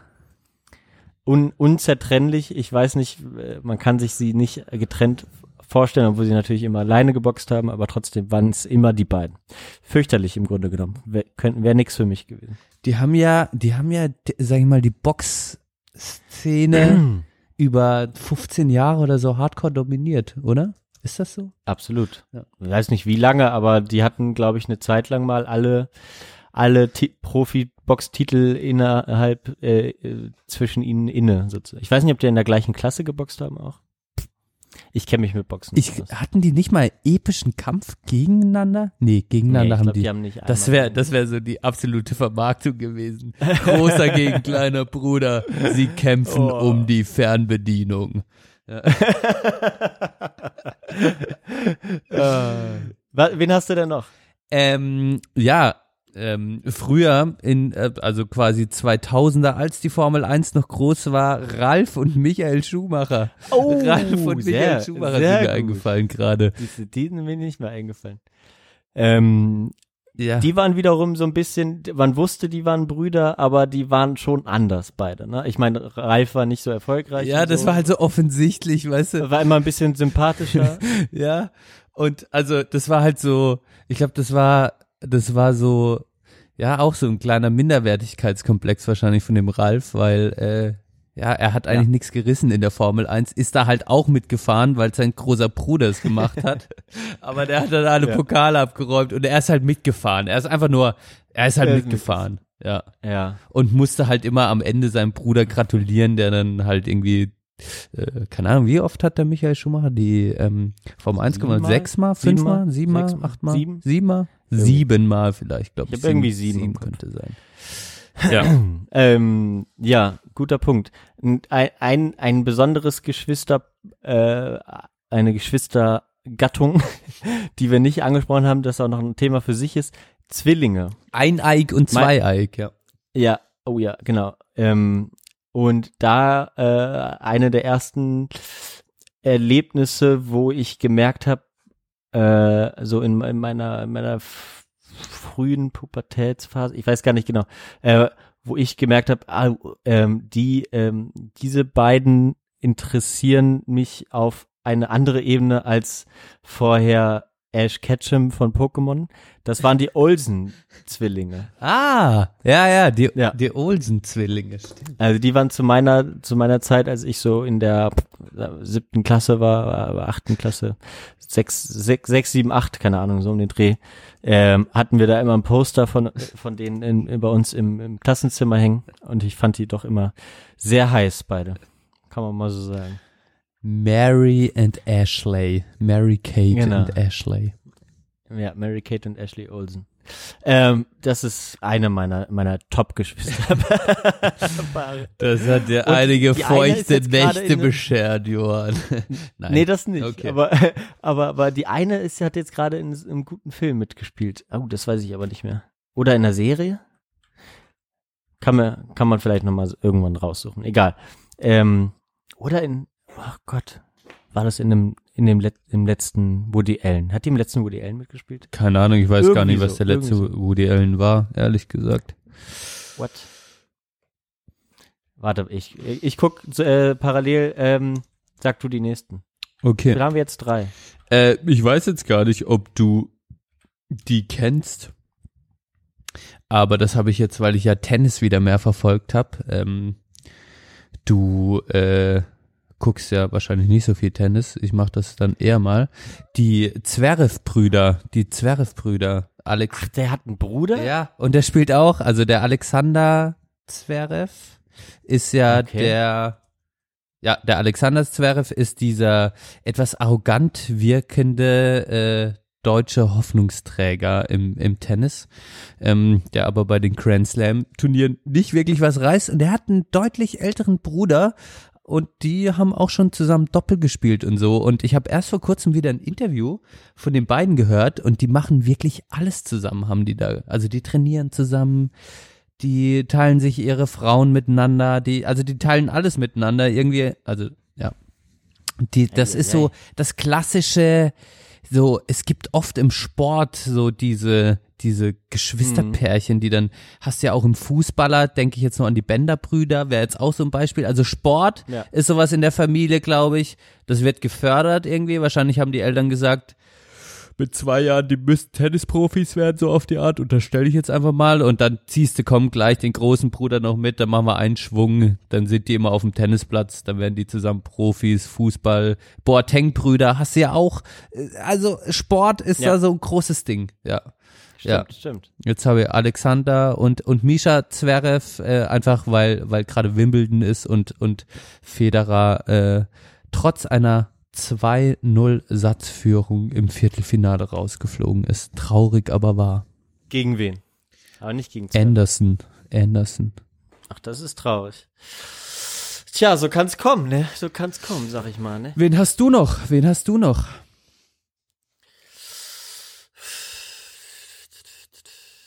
Ich weiß es nicht mehr. Weiß nicht mehr. Ich habe keine mehr. Hast keine mehr? Hänsel und Gretel. Ja. Oh ja, das, das hat man doch wiederum seltener, äh, andersgeschlechtliche, ne? Ja, stimmt. Stimmt, stimmt. Ja. Ja, ach, ist ja nicht so wild. Ja, ist ja nicht so wild. Wir IMDb machen die Boateng-Brüder auf eins. Wir machen die, Genau. die Jungs aus dem Wedding. Oder, oder die, wat, äh, wer wird jetzt neuer Bayern-Trainer? Der Kovac. Kovac, Nico, Kovac-Brüder. Nico Kovac. Nico und Robert. Und Robert Kovac. Die Kovac-Brüder. Du hast immer so starke Brüder. Die Kovac-Brüder. Die. Boateng-Brüder. Die Schumacher-Brüder. Wo sind die? Wir müssen jetzt die Frauen, eine Männer- und eine Frauenliste machen, Mann. Absolut. Ja, genau. Wir suchen nochmal zur nächsten Folge nochmal Frauengeschwister-Pärchen raus. Ich mache jetzt heute mal, wir machen heute Mach, mal kein mach, mach keine falschen Versprechungen, Johann. Keine Versprechungen. Ich schreibe mir aber in, in, in, ins Board auf. Oh. Ähm, oh. Wir machen jetzt nochmal ein bisschen Abschied. Na, nach dem Urlaub brauche ich das nochmal. Ähm, nochmal ein kleiner Reisetipp für Portugal. Von den Einheimischen wieder gehört. Fahrt am besten Ende September, Oktober hin. Das ist die beste Reisezeit für die Algarve. November? Wie ist November? Geht das auch noch? Kann es halt vielleicht wieder so ein bisschen regnerisch werden. Okay. Ja, mein, mein Bruder, wenn wir es von Geschwister hatten, meinte noch, dass er im November vielleicht einen Monat nach Portugal gehen möchte. November. Mhm. Ja, ko- kommt wahrscheinlich drauf an, wo man ist, aber ich denke mal, also die meinten halt im Oktober ist das Wetter halt immer super stabil. Das ist halt auch die Zeit, wo das Wasser am wärmsten ist. Das heißt, du hast relativ wenig Wind, äh, weil, weil die, der Unterschied zwischen Land- und Wassertemperatur nicht so hoch ist. Ähm, und du hast die Touris halt nicht. Die Touris. Äh, also das, das haben die mir die Einheimischen so gesagt, die haben ja viel eher damit Probleme als ich, weil ich ja selbst bin. Aber ja, ganz, ganz toll. Ich finde das jetzt schön. Ich habe gerade schon wieder das Gefühl, in, in äh, Portugal zu sein am Meer. Ich habe so ein bisschen diese salzige Luft in der Nase, Ja. weißt du? Das kommt direkt die Boah, ich hab- Gefühle hoch. Da kommen die Gefühle Weißt du, was, was, was mir wirklich gefehlt hat an der Algarve? Deswegen sind wir am letzten Tag auch noch wieder, wieder zurück an den Atlantik gefahren. Äh, oder an die Westküste. Ähm, mir haben die Wellen gefehlt. Ah ja. ja. Das war im Mai immer mehr und, und jetzt waren, waren, war kaum Wellen an der Algarve. Und dann habe ich gesagt, äh, Mäuschen habe ich gesagt, komm, wir fahren nochmal an den, an den Westen. Und dann habe ich nur auf die Karte geguckt und da war das halt so ein ultra geiler Strand. Der hatte so eine drei Kilometer lange Düne, die ins Wasser, in, ins Meer, äh, ins Land gereicht hat. Den musstest du erstmal überqueren wie in so einer Wüste. Und dann war das so ein, so ein Halbkreis und da sind die Wellen so derbe geknallt. Ist auch ein geiler Surfstrand wohl. Äh, da haben auch einige gesurft, aber ich bin dann halt da rein und die sind, da ist es super flach gewesen und ich habe mich die ganze Zeit nur so, weißt du, wie so ein, wie so ein Stück, wie so eine, so, wie so eine Flasche im Meer so durch, durchwursteln lassen, bis mein Trommelfell weht. Ah, geil. Einfach mal von den Naturgewalten durchpeitschen lassen. Ja, ja, das ist so ein, das ist wirklich so ein Gefühl, das kriegt man nirgendwo anders. Deswegen äh, würde ich da immer wieder hinfahren, zu diesem Strand. Ganz, ganz toll. Gu guck mal, Johann, wer da vorne sitzt am Strand. Wer ist das? Ah, das ist Marion, die spielt noch die. Ah, die spielt da am, am, am Strand Klavier. Für uns. Mensch, das heißt doch, Damit wir jetzt endlich unsere Musik aussuchen können, meinst so du? ist das, mein Freund. So ist das. Das ist sehr gut, das ist sehr gut. Ähm, Liedwünsche. Äh, Ja. ich fange an. ah, nee, ich habe vorhin schon Okay. angefangen, oder? Ja, mach, mach. Ich freue mich. Mach du! Also ich bin ja jetzt ein bisschen gehypt, weil mal unsere Sprechstunde von einer externen, unsere Playlist der Sprechstunde der Belanglosigkeit von einer externen Person gelobt wurde. Und ich hau was drauf, das wird dich, glaube ich, freuen.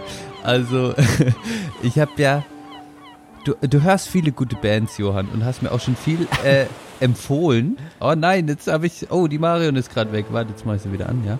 Ähm, Du hast mir schon viele gute Bands empfohlen und ich habe sie nie, zum Teil nie so richtig gehört. Also das kennt man ja, manchmal kriegt man Bands empfohlen Ja. und dann hört man ein Lied und dann vergisst man es wieder. Aber jetzt habe ich Ja. endlich The War on Drugs für mich entdeckt, Johann. Yes! Jo, was du schon seit sechs, sieben, acht Jahren hörst, habe ich jetzt für mich entdeckt. Oh, und geil. ich feiere das. Hardcore ab, ja. Und Aber ich, wir haben schon einen Song auf der Playlist. wie bitte? Wir haben schon einen Song Echt? auf der Haben wir Playlist. sogar schon. Ja, aber, Ich, aber ist gut. Okay, ist Mach ja, ist ja egal, ne? Ist, ist das Ja, egal. Ich höre das halt gern, du. Ähm, Absolut. Und deshalb wünsche ich mir, ich weiß gar nicht, ist das von einem neuen Album wahrscheinlich, wünsche ich mir von The War on Trucks Pain. Schmerz. Pain. Pain. Und kann das allen nur ans Herz legen. Hört euch einfach diese, ich höre einfach die ganzen Alben an und das ist so geil atmosphärisch und irgendwie geiler Sound und so schön melancholisch und trotzdem auch mit ein bisschen Zucht dahinter manchmal. Also sehr schöne, sehr geile Band. Auf jeden Fall. Hat mir Johann schon 2011 empfohlen und 2018 habe ich es geschafft, es auch zu verstehen. Ja. So ist das manchmal im Leben. Ja, so ist das manchmal. Auf jeden Fall. Ähm, warte mal, ich tue es mal drauf. So.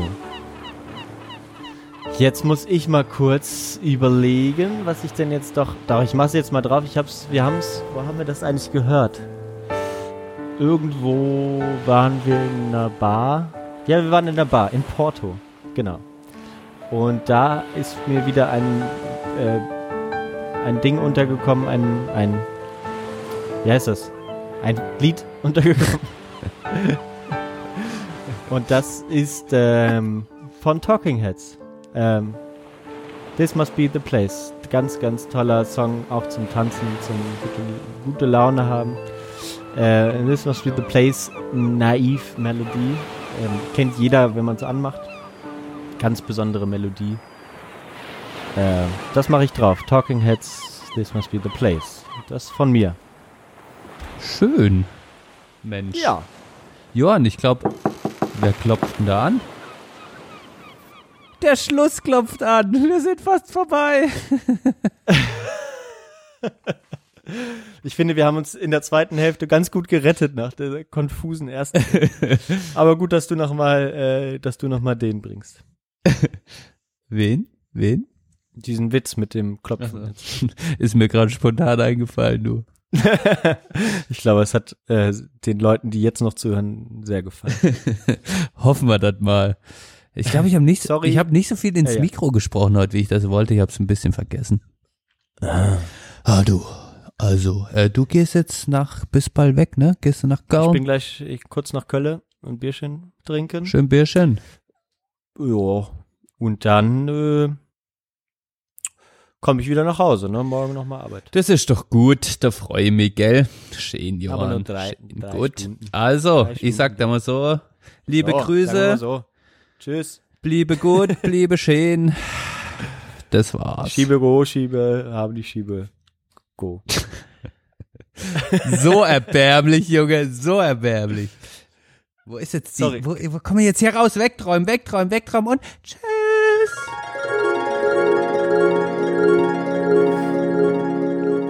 Tschüss, muss ich jetzt auch noch sagen. Ich habe noch nicht Tschüss gesagt. Dann sag mal noch Tschüss jetzt. Tschüss. Sorry für zwei Stunden.